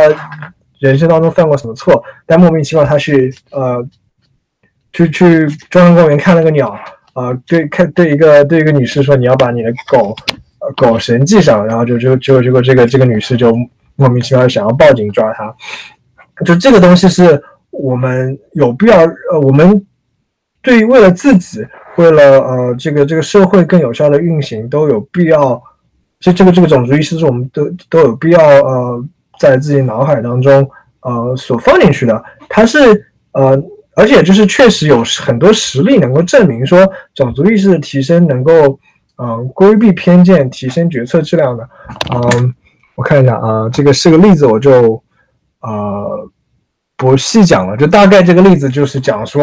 呃呃三个三个经济学家去研究了。呃，那个呃，NBA 美国职美国职业篮球赛，呃，那个裁判的这个执法执啊，那个那个那个执在执法过程当中，呃，是否存在偏见？他们第一次研究发现说，呃，就是不管是呃非裔也好，还是呃非非裔也好，这个裁判在判罚的过程当中，呃，都会就是其他因素给定，会对。啊，非裔球员做出更不利的判罚，啊，这个就是说你很难用，呃，很难用我们之前提到的任何一种，呃，那个那个，不管是呃偏好偏好基于偏好的这个偏歧视也好，还是说统计性偏见，呃，还是说统计性歧视啊也好，就这两个概念都很难解释说为什么啊非裔裁判会会对啊非裔球员。啊，做出不利的判决，这个更有可能出现的，就是说，它既不是偏好，也不是呃理性决策，就刚好就是说，呃，是是人人大脑或者说你呃在思维方式当中所所产所存在的某种呃捷径所导致的这个偏差，而这个偏差在这三个经济学家发表了他们的这个研究之后，很快就消失了。他们的这个研究，呃，因为呃收到了非常多的这个媒体报道，呃，然后这美职篮啊，这 NBA 也也也对此做出了这个反应，就是可能是做对对啊裁判嗯进行了一些啊培训啊之类的。然后他们过了没多久，过过了一年的样子，再回去重新审视数据，就是重新新历新年的数据的时候，就发现说，哦，这个非常简单，非常，嗯，嗯，不那么，那个那个，嗯，成本不那么高的这个这个训练，就就有一有有有证据证明说，它提升了这些裁判的种族意识啊，帮助他们解决了偏见，而且说他们现在判罚的这个。准确率就就就更高了，因为他们消除了这个没有没有必要的决策，没有没有必要的决策偏见啊，他就是说该判该判犯规的时候判了犯规，不该判犯规的时候，呃，就呃就让他们这个呃合理的这个身体接触就就放过去了，嗯，然后想一下，好，最后呃，所以说种族意识它。就在在那个呃影响力没有那么大的这个场域下，可能我们可以通过简简单的宣传来啊达成一些呃能能够同时能够简简单的宣传，同时能够提升公平和效率。但是在其他一些场景下，比如说呃积极平权 （affirmative actions），呃在呃教育领域，呃确实遇到过非常多的挑战和批评。也就是说，呃，尤其是就这个对于呃中国人或者说对于啊在美国的华裔来说，我觉得是就存在切身之痛的。嗯，就是很多你就基本上每一次这个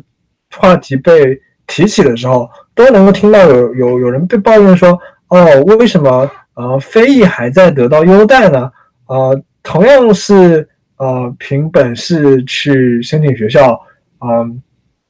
难道大学不应该是一个 meritocracy？不应该是不应该是那个呃奖励最优秀的学生吗？为什么呃同样是申请啊，或者说同样被录取呃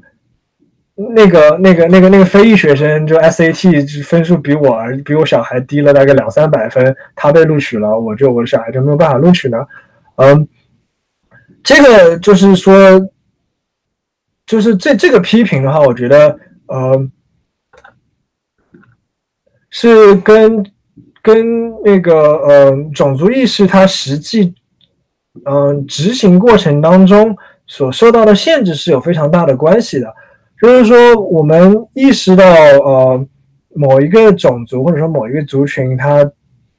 面临困境，它遭到过或者现在还依然在遭到过不公平的对待啊。想我们啊作为一个社会想要改变这种偏见的时候，呃有很多种方法。但现在似乎说，呃，在立法层面或者说在呃实践层面通尝尝试过的这些方法，就仅仅是因为，呃，仅仅通过一个简单的种族标签来呃给特定的人群优待的这种做法，啊，似乎呃已经被证明说它不是最优的，会会它会呃制造出其他新的不平等，呃。也也也导致说很多人可能在理念上对积极平权是同情的，但是一旦呃牵扯到呃现实的执行或者说现实利益的时候，就会发现说呃就是我没有办法支持这个东西，这个伤害到了我自己的利益。呃，对此或者说对于相关的这些问题，呃，我至今我我自己或者我自己看到的文献里面没有一个非常完善的解决方案。呃，但是最后作为结语，我想要呃提一个嗯，算是一线希望一个 silver lining 吧，就是在一些嗯，在在比较偏技术的一些文献里面，我有看到，就是说呃有尝试解决这个嗯，在在某种程度上尝试解决呃公平和效率这个。冲突的问题的一些尝试，呃，就我看到过一些呃算法呃，就是就算法和统计推断相关的论文，呃，就是讲说呃分类问题，然后分类问题的呃，它适用于比如说大学录取啊、企业招聘啊等等啊。也是也是也是做出统计推断，跟我们之前所提到的这个呃，这这这这个这个问题是密切相关的。它在现在在这个应用当中是确实存在一些呃可能性，是在设计算法或者说在训练这个这个算法过程当中，可以通过呃施加一些额外的限制条件来保证呃。能保来来保证实现某种意义上的公平的，也就是说，呃，有办是至少在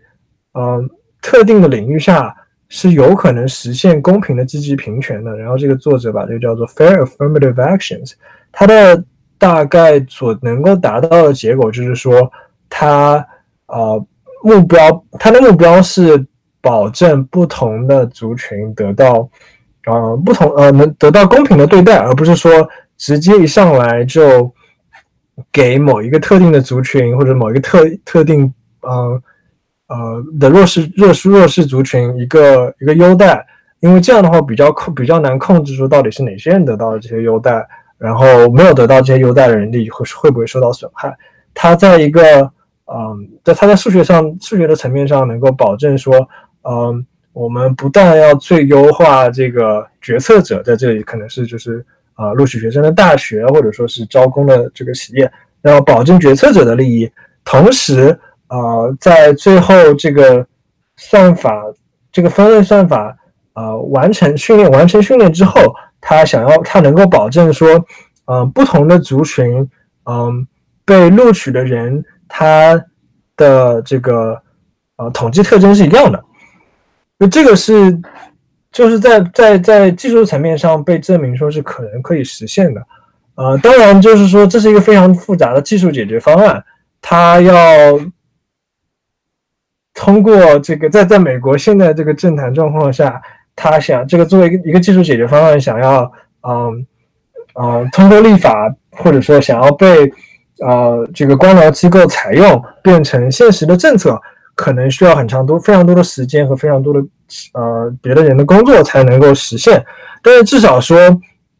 嗯，这是一个呃我们能够同时达到呃公平，或不是说同时达到，就是说同时能够提相对于现状同时提升公平和效率的呃这样一种可能性，呃，这这也是说呃对于我来说，嗯，关于种族问题相关的。呃，看到过那么多呃令令人治愈的新闻之后，啊，有时候想到会觉得说，哦，我们呃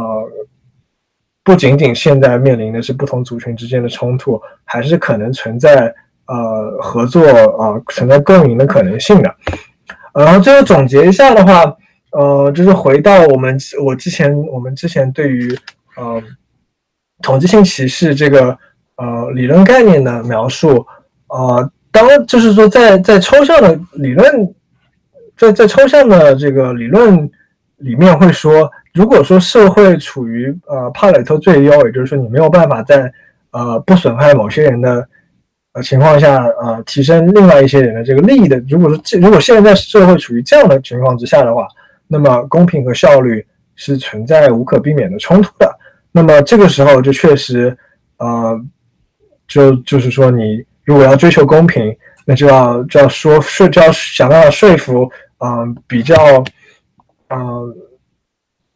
怎么讲？比较嗯比较 noble 的人，嗯，来让渡一些他们自己的利益，来来来帮助少数族裔啊脱离困境，或者说就是说对他们做出弥补。但是呃，如果说我们现在仔细审视一下我们现在所在的社会的话，呃，现在社会还是充溢着非常多。低效的判断和决策的，那就是你这个对对，在这样的状况之下，呃，还是存在乐观的理由的，是可以通过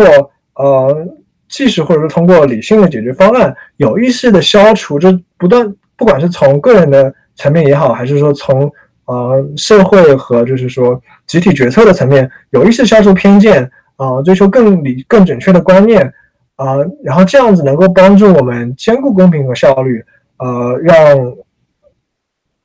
让那个呃处于劣势的少数族裔和呃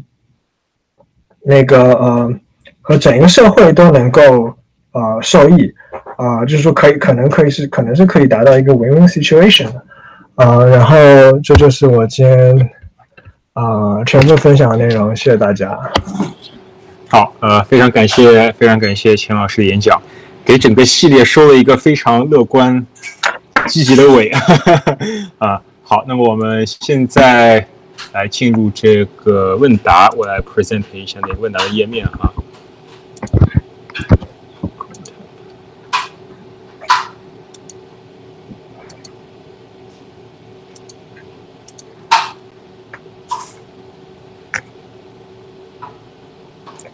好的，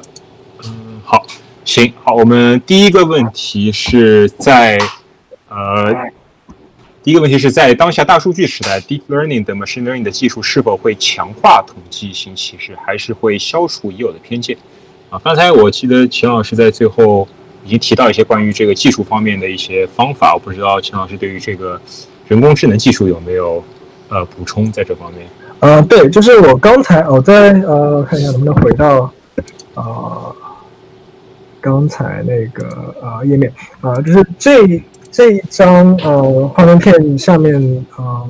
放了两个参考阅读，其实都是都是关于呃呃 machine learning 或者说就是就是呃大数据语境下这个统计分析所可能产生的呃对，尤其是。可对对对那个呃处于弱势地位的这些族群所可能产生啊不利影响的分析呃，所以就是说呃如果说什么什么都不做呃，我觉得就共识是呃这些技术会强化统计性分析呃原因是呃我之前呃非常短的提到的，如果说感兴趣的话，也可以去看呃就是我。呃，在这这右下角放的这个，呃，这篇叫做《Big Data's Disparate Impact》这篇文章，它里面也有详细讲到，就是说，因为呃，数据的产生它自己内生的是有非常多的这个偏见的，啊，如果说不加以人为干预，就直接让呃算法或者说让让电脑去进行分析，然后你产生了一个没有办法简单。呃，人人的这个，然后你产生了一个简单的算法，然后人又没有办法理解说这个算法为什么会得出这样的结论，那么就是这个这些这些算法会啊强化呃数据当中已存已经既然存在的偏见，而且就是说没有没有一个非常简单的办法来改变这个算法在算法里面产生的偏见，但是说呃，我觉得呃。我这里放的另外一篇呃文章，就是说这个是存在技术层面的解决方案的，就是说呃，在研究者和决策者已经意识到说，呃，我的数据是存在偏差的，然后我要如果说我把呃这个这个规避规避这个数据当中的偏差以及数据所导致的这个。呃，统计推断的偏差作为一个呃比较重要的一个呃目标的话，那么在设计这个算法，在训练这个在在训练这个算法，在设计这个目标函数的时候，他们是呃可以做一些呃可以可以就在在这个这个起步阶段就做干预的啊，然后这样的干预。一方面是可以纠正数据当中可能存在的偏见。甚至说，呃，相比于现在，呃，人做出来的这个决策，呃，是有可能是做可可能是做的更好的，呃，就这个的话，就是说到底比较而言是，呃，有了人为的刻意干预之后，是会做的比现在更好还是更差？我觉得这个很难讲，这个要看，嗯，就是具体的这个场景，然后，呃。就即便是你看具体的场景，你知道说它的这个算法是怎么样设计的啊？到底是强化偏见还是消除偏见啊？这个我觉得终究还是一个实证的问题，就没有办法在理论方面、理论的层面解决。嗯，好，谢谢秦老师。那么我再回到问题里面。好，第二个问题是，呃，有呃，消除第二个问题，对政府企业，现在有有没有什么实质性的措施？嗯呃，我觉得问题我把问题再读一下，因为我们还有录音。对政府企业 regulator 在消除种族相关的统计性偏见的问题上有没有什么实质性的措施？（括号不仅仅是停留于口头上，呃，政策上的禁呃禁止歧视。呃，这个的话，就具体的操作，其实，嗯，我个人的理解是有限，因为我不做劳动经济学，然后我也不做那个呃，就是歧视相关的 litigation。但是就是说，呃，我觉得就是政策上的这个禁止歧视，它其实是有，它不是仅仅是一个口头上说说而已，它法律的法条的这个存在。呃，在就是说，在那个呃 Civil Rights Act 通过之后，它是有非常大的现实影响的，因为呃，确实我之前有提到说，你要在法庭上证明呃那个呃存在统计歧视，呃存在这个呃对少数族裔的这个呃不公正呃不公正影响，是需要非常多的这个工作，你才有可能在呃在在法庭上打赢这个官司的。但是，呃，既然这个法条存在，而且就是说这个法条通过之后，呃，政府会有意识的会起诉一些呃企业，就是说，如果说你做的非常的明目张胆歧视少数少数族群啊、少数族裔或者说不或者是弱势族群体的话，那政府会起诉这个呃这这个企业，然后就会对他们罚款等等等等。那呃，现在能看到的，嗯、就它能产生的效果，就是说，基本上所有的这个呃大企业都会有呃合规的部门来保证说，至少至少保证说他不会被起诉，或者说啊、呃他被起诉了啊、不会输。然后这这他在他在合规的这个呃他在这个这个这个合规的过程当中，呃他会请一些比如说呃呃经济咨询公司啊，或者说甚至会请一些呃这个这个学术的经济学家来分析说他们呃自己内部的这个呃这个这个这个 hiring practice 呃 hiring practice 和就是比如说就是 promoting practice 当中存不存在偏见？那他们发现了这些问题之后，它到底是掩盖呢，还是说就是现实的解决呢？呃，这个我不是很清楚，但我觉得呃，就是就是法条是它有它的现实影响的，就也能够看到说就是呃从呃在在过去几十年之内，呃不管是这个企业的这个实际操作也好，还是就是能够观测到的这个呃不同族裔之间的这个呃收入差距这样也好，这都是都是有都是有正面的变化的。嗯好的，谢谢秦老师。下一个问题，呃，是否有这样的研究？公众对于族裔政策的知情状况是否会改变他们对族裔群体的看法？比如，某公司从今年初开始要求在招聘时降低对少数群体的标准，但没有向员工公布这项政策。半年后，当员工通过某渠道得知实情后，他们对受照顾的少数群体员工的看法是否会立刻发生改变？嗯，就这个我的理解就是说，他说的不是政策本身导致的嗯对。公众的看法，而是知情情况导致的呃，就就这个政策的披露，然后就是然后对对呃员工知情权相关的一些啊啊所所导致态度的变化，这个呃我没有，我觉得我没有办法做出什么判断，就是但是呃就就是一些 anecdotal 呃 evidence 或者说就是我个人的经历的话，我觉得呃就是当就就是不管说是这个事情是是不是公开的，嗯。呃，有一些我我至少我我见过一些人，他是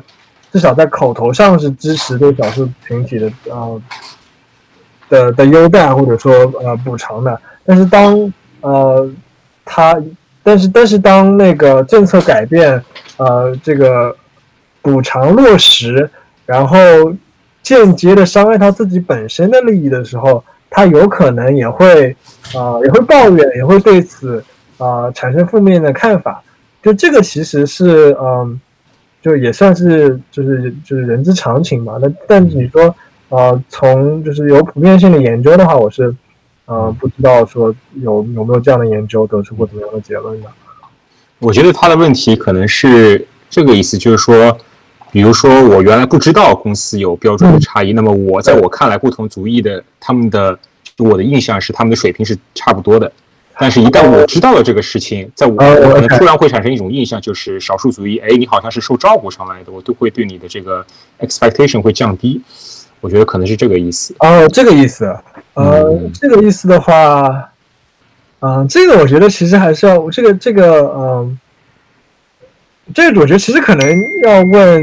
我觉得赵老师，你可能自己，你你对此的这个信息可能更多吧，因为，嗯，就是说你，我，就是说我我知道说，就是尤其是呃，科技公司，科技公司他们是有非常，嗯，不，他们不一定是，就是就可能不会出现这样的状况，就是说有优待，但是不公布，但是就是说它是存在公开的这个优待政策的，呃，嗯。就是同样的这个类似的这种优待政策的话，就是在学界它呃跟进比较慢，比较少，就所以说呃，就是我也没有什么呃呃一手的这个体验，说呃会怎么样改变对啊受到优待少数群体员工的看法。嗯，呃，我自己的经历就是，我们首先我们不会说有这种所谓降低标准的情况出现，就是说我们会出现。我们会我们会在招聘过程中强调，或者用各种技术的方法来避免让你去获知这些消息。比如说，我不让你知道他的族裔啊，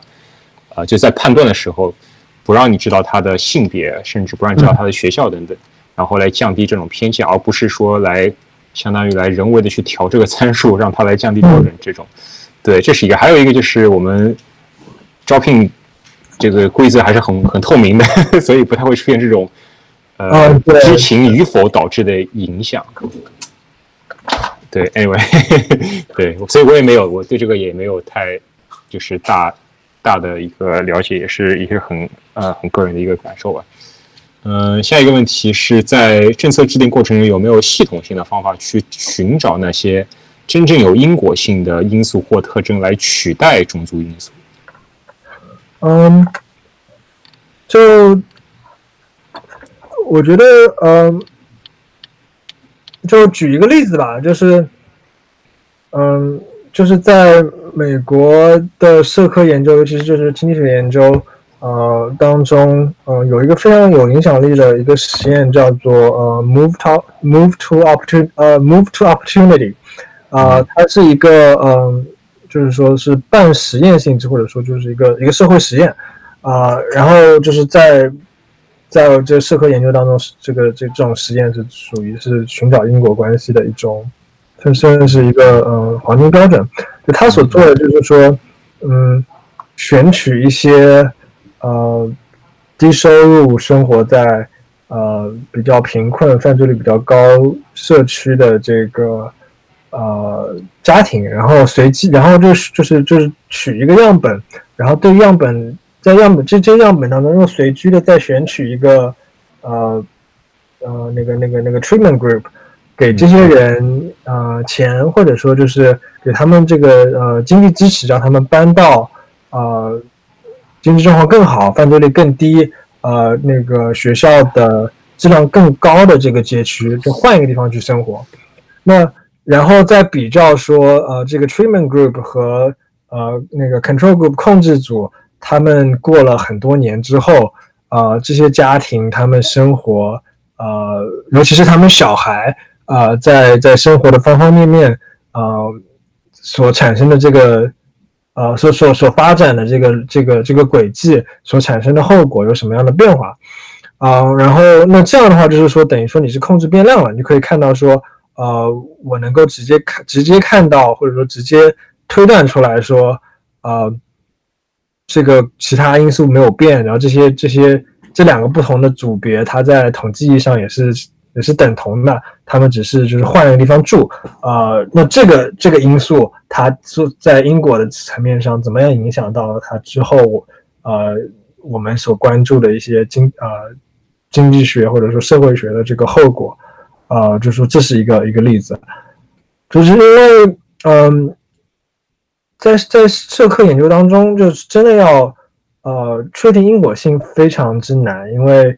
呃就是说要做出这种嗯控制变量要要呃把其他非常非常非常多非常繁杂的这些因素都排除掉。啊的话，那你就你就基本上就只能是，呃，就是就是用使用非常多的资源来设计出这样一个实验，这样一个社会性的干预，呃，所以说就是它方法论是存在的，但是就是你要现实当中操作的话，啊，可能就不是那么容易，就就是说就是可能就是很长时间就就是很多人呃合作在一起，就就是就就导腾出这样一个实验，然后从。然后拿了这个实验再进行各种各样的分析，然后做出啊一些比较强的这个因果推断。确实，这个实验做起来太难，而且是不是这种实验不太不太符合伦理啊？这个实验它就是，嗯嗯，就是说，嗯，我听到我其实其实关于这个事情我也听到过蛮多批评了，就是说，嗯，就是就是同样是嗯，就是经济学的这个实验。嗯，就很多比较有影响力或者说就是 high profile 的这个研究，它通过了这个呃伦理审查会的这个批准，但是呃对于其他呃社会科学，比如说政治学的这个学者来说，他们觉得说啊你们这个伦理审查的这个标准似乎有一点低啊，就是你在做这个干预的时候，你也就是不预测说这可能会对这些人产生怎么样的负面效果，你你的这个。呃，支持进行这样实验的理由，可能就仅仅是说，呃，如果我不这样做，那他就就是处于现在这样一个困境，我对他生活改产生了一些改变，呃，就是说大概率我们就是我是对他一个有一个正面的助推，大概率是会产生呃好的效果的，他不可能变得更差了。就在在在过去的一些研究当中，这是足以支持这个呃一些实验伦理审查的这个。呃，这个这个这个论据了。那现那我自己也不做实验，我不是很清楚说，呃，现在的伦理审查的标准有怎么样的变化？呃，但确实就是说，呃，很多时候你如果就是以严格的标准来审视的话，确实很多就是社会干预的实验会有可能，或者说它现实当中是存产生了负面影响的。嗯，但是就是说。啊，有一有一个笑话，就是说，嗯，经济学家觉得我们做的这个研究，呃，是如此的重要，对人类的这个，呃，这个这个这个知识贡献是如此之大，所以说，就哪怕是对实验的这个，呃，参与者产生了一点点的负面影响，它也能够对我们产也也能够被我们产生知识的这个正面效应所抵消，啊，但这是一个这是一个玩笑话了。呃，就但确实说，就是呃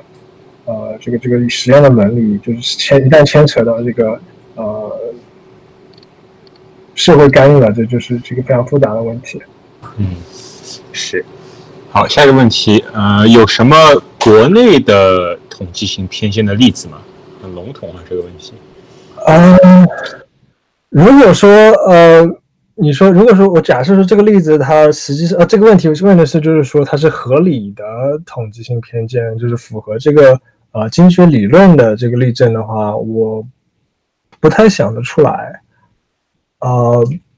就是就是因为就是我今我今天其实要讲要证明，或者是想要说服大家很大一部分，就是说呃很多时候很多事情呃它看起来是呃理论上的统计偏统计学偏见。但哦，对，等一下，统计学偏见不是统计学歧视。那所以说，我们呃，如果说我们讨论的是偏见是不正确的统计推断的话，啊，那这这个例子呃，我觉得俯拾皆是啊，就是很就是你就是在尤其在高等教育这个领域，呃，就是在过去的一两年里面，我们看到很多就是那种嗯，博导或者硕导在招学生的时候。会保持着这样一种观念，就是说，啊，女生啊，就是呃呃，就是做做不了学术的啊，就学就是这个不够聪明啊，啊，然后没有天赋，或者说就是，嗯，就是我招来招也白招，因为就是我辛辛苦苦把你培养起来，你毕业了之后你不做学术，你就结婚生小孩，你就退休了，都会有这样的东，就会有这样的观念，以至于导致说他们啊不招女学生，或者说对招女学生的时候，呃那个标准非常的高。那这个的话，呃毫无疑问，仔细审视下就发现，就是说这个是偏见，而这个是没有呃事实依据的，或者说就是哪怕你能够找到数据支持它，你这个数据背后它产生的原因，不是因为说呃女性真的弱，女性真的不适合做学术。而是说它背后存在的这个结构性的不平等。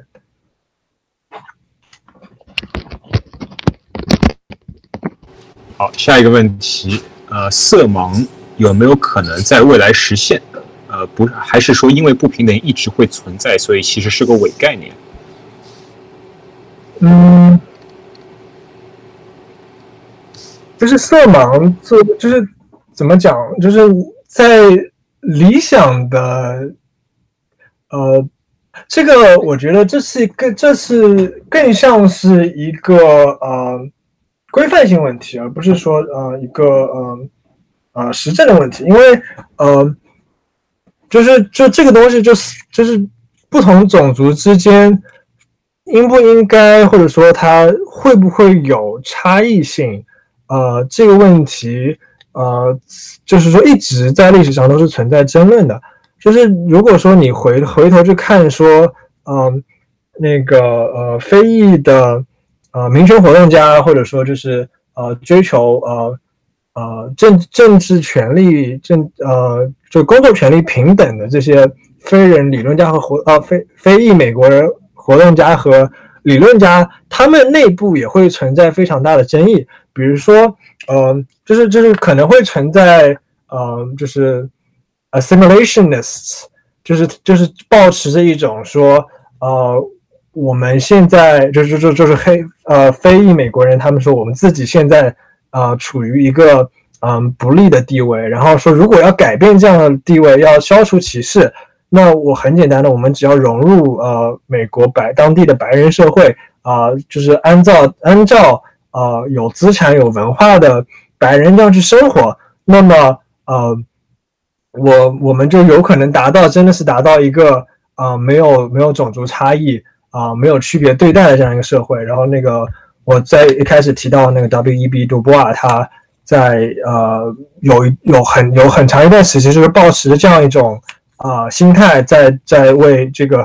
呃非裔美国人群体发声，在在在写作的。他就是说啊，就是我们呃。就是要要要追求更高的文化，要追求更高的呃更更好的这个这个社会经济地位，但是呃也有反面的呃论据会说呃但是呃就是它不是一种本质主义的论据，但是说它确实就是说呃我们要为我们自己的这个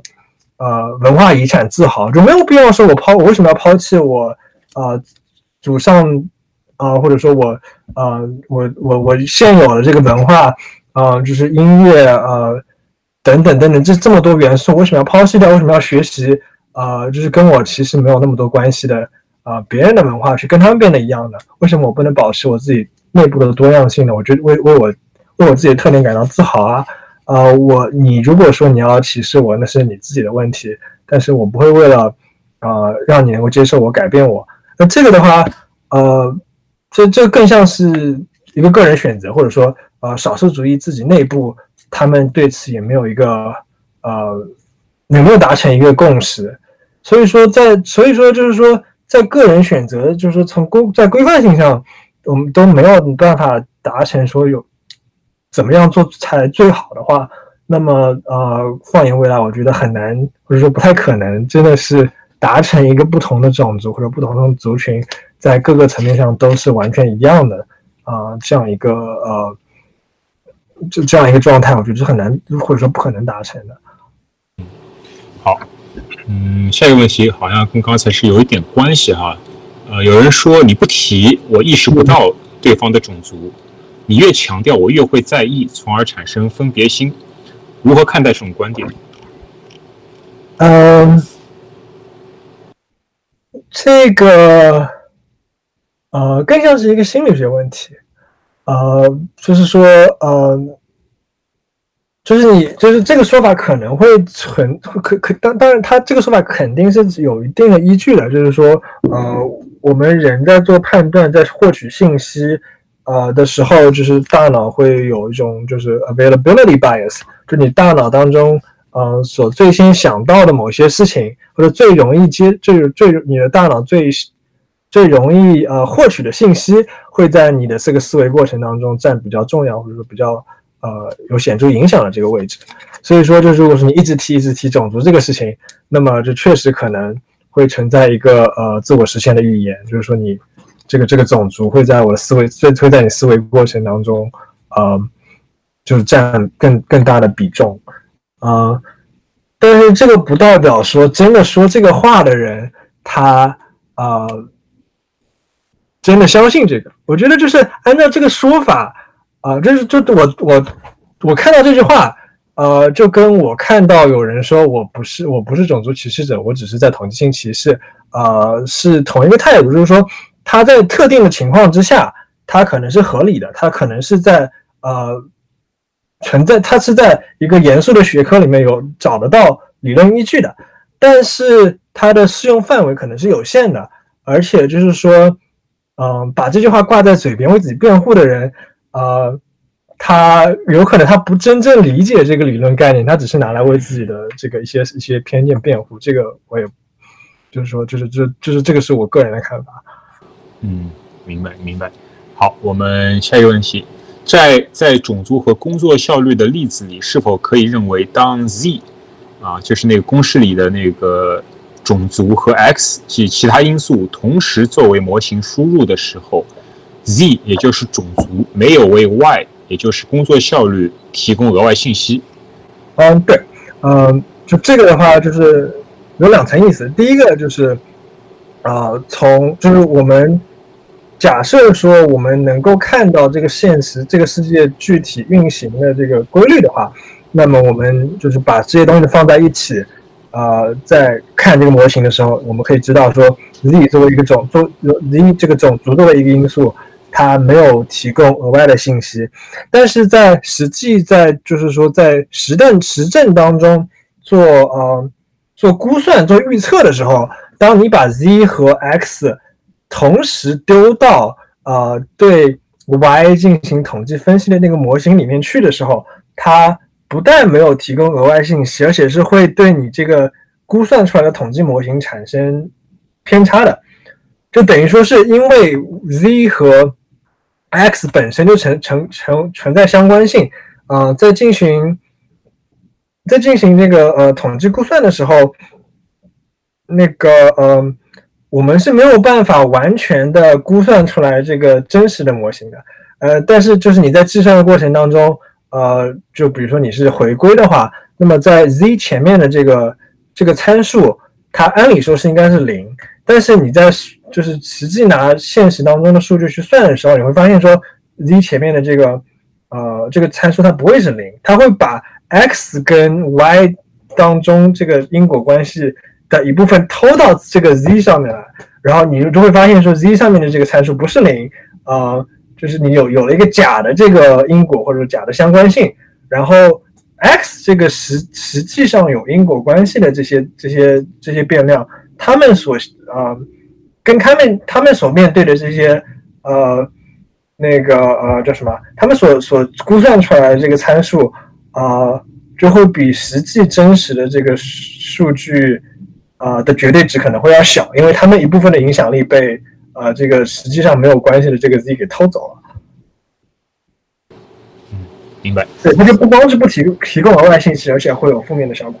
嗯嗯嗯，好。我们最后一个问题，如何看待亚裔细分？啊，这个在之前讲座也出现过这个问题，是否对所有种族，包括白人都应当进行精细到国家甚至民族的细分？这个问题啊，非常的大啊，我不知道怎么回答啊，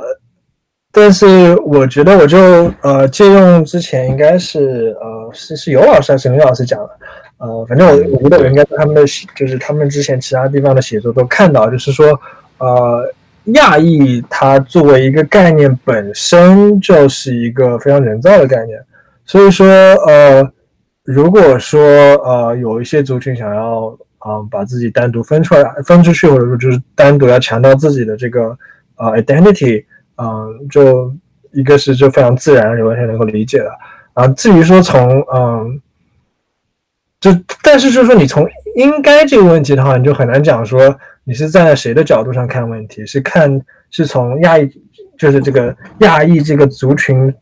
的整体来看呢，还是说作为我们作为中国人，作为呃，可能有些人就是华裔美国人，我从从我们从我们的利益出发来看这个问题，还是说从美国社会啊的角度来看问题，就这个都可以的，都可以达出呃的达成非常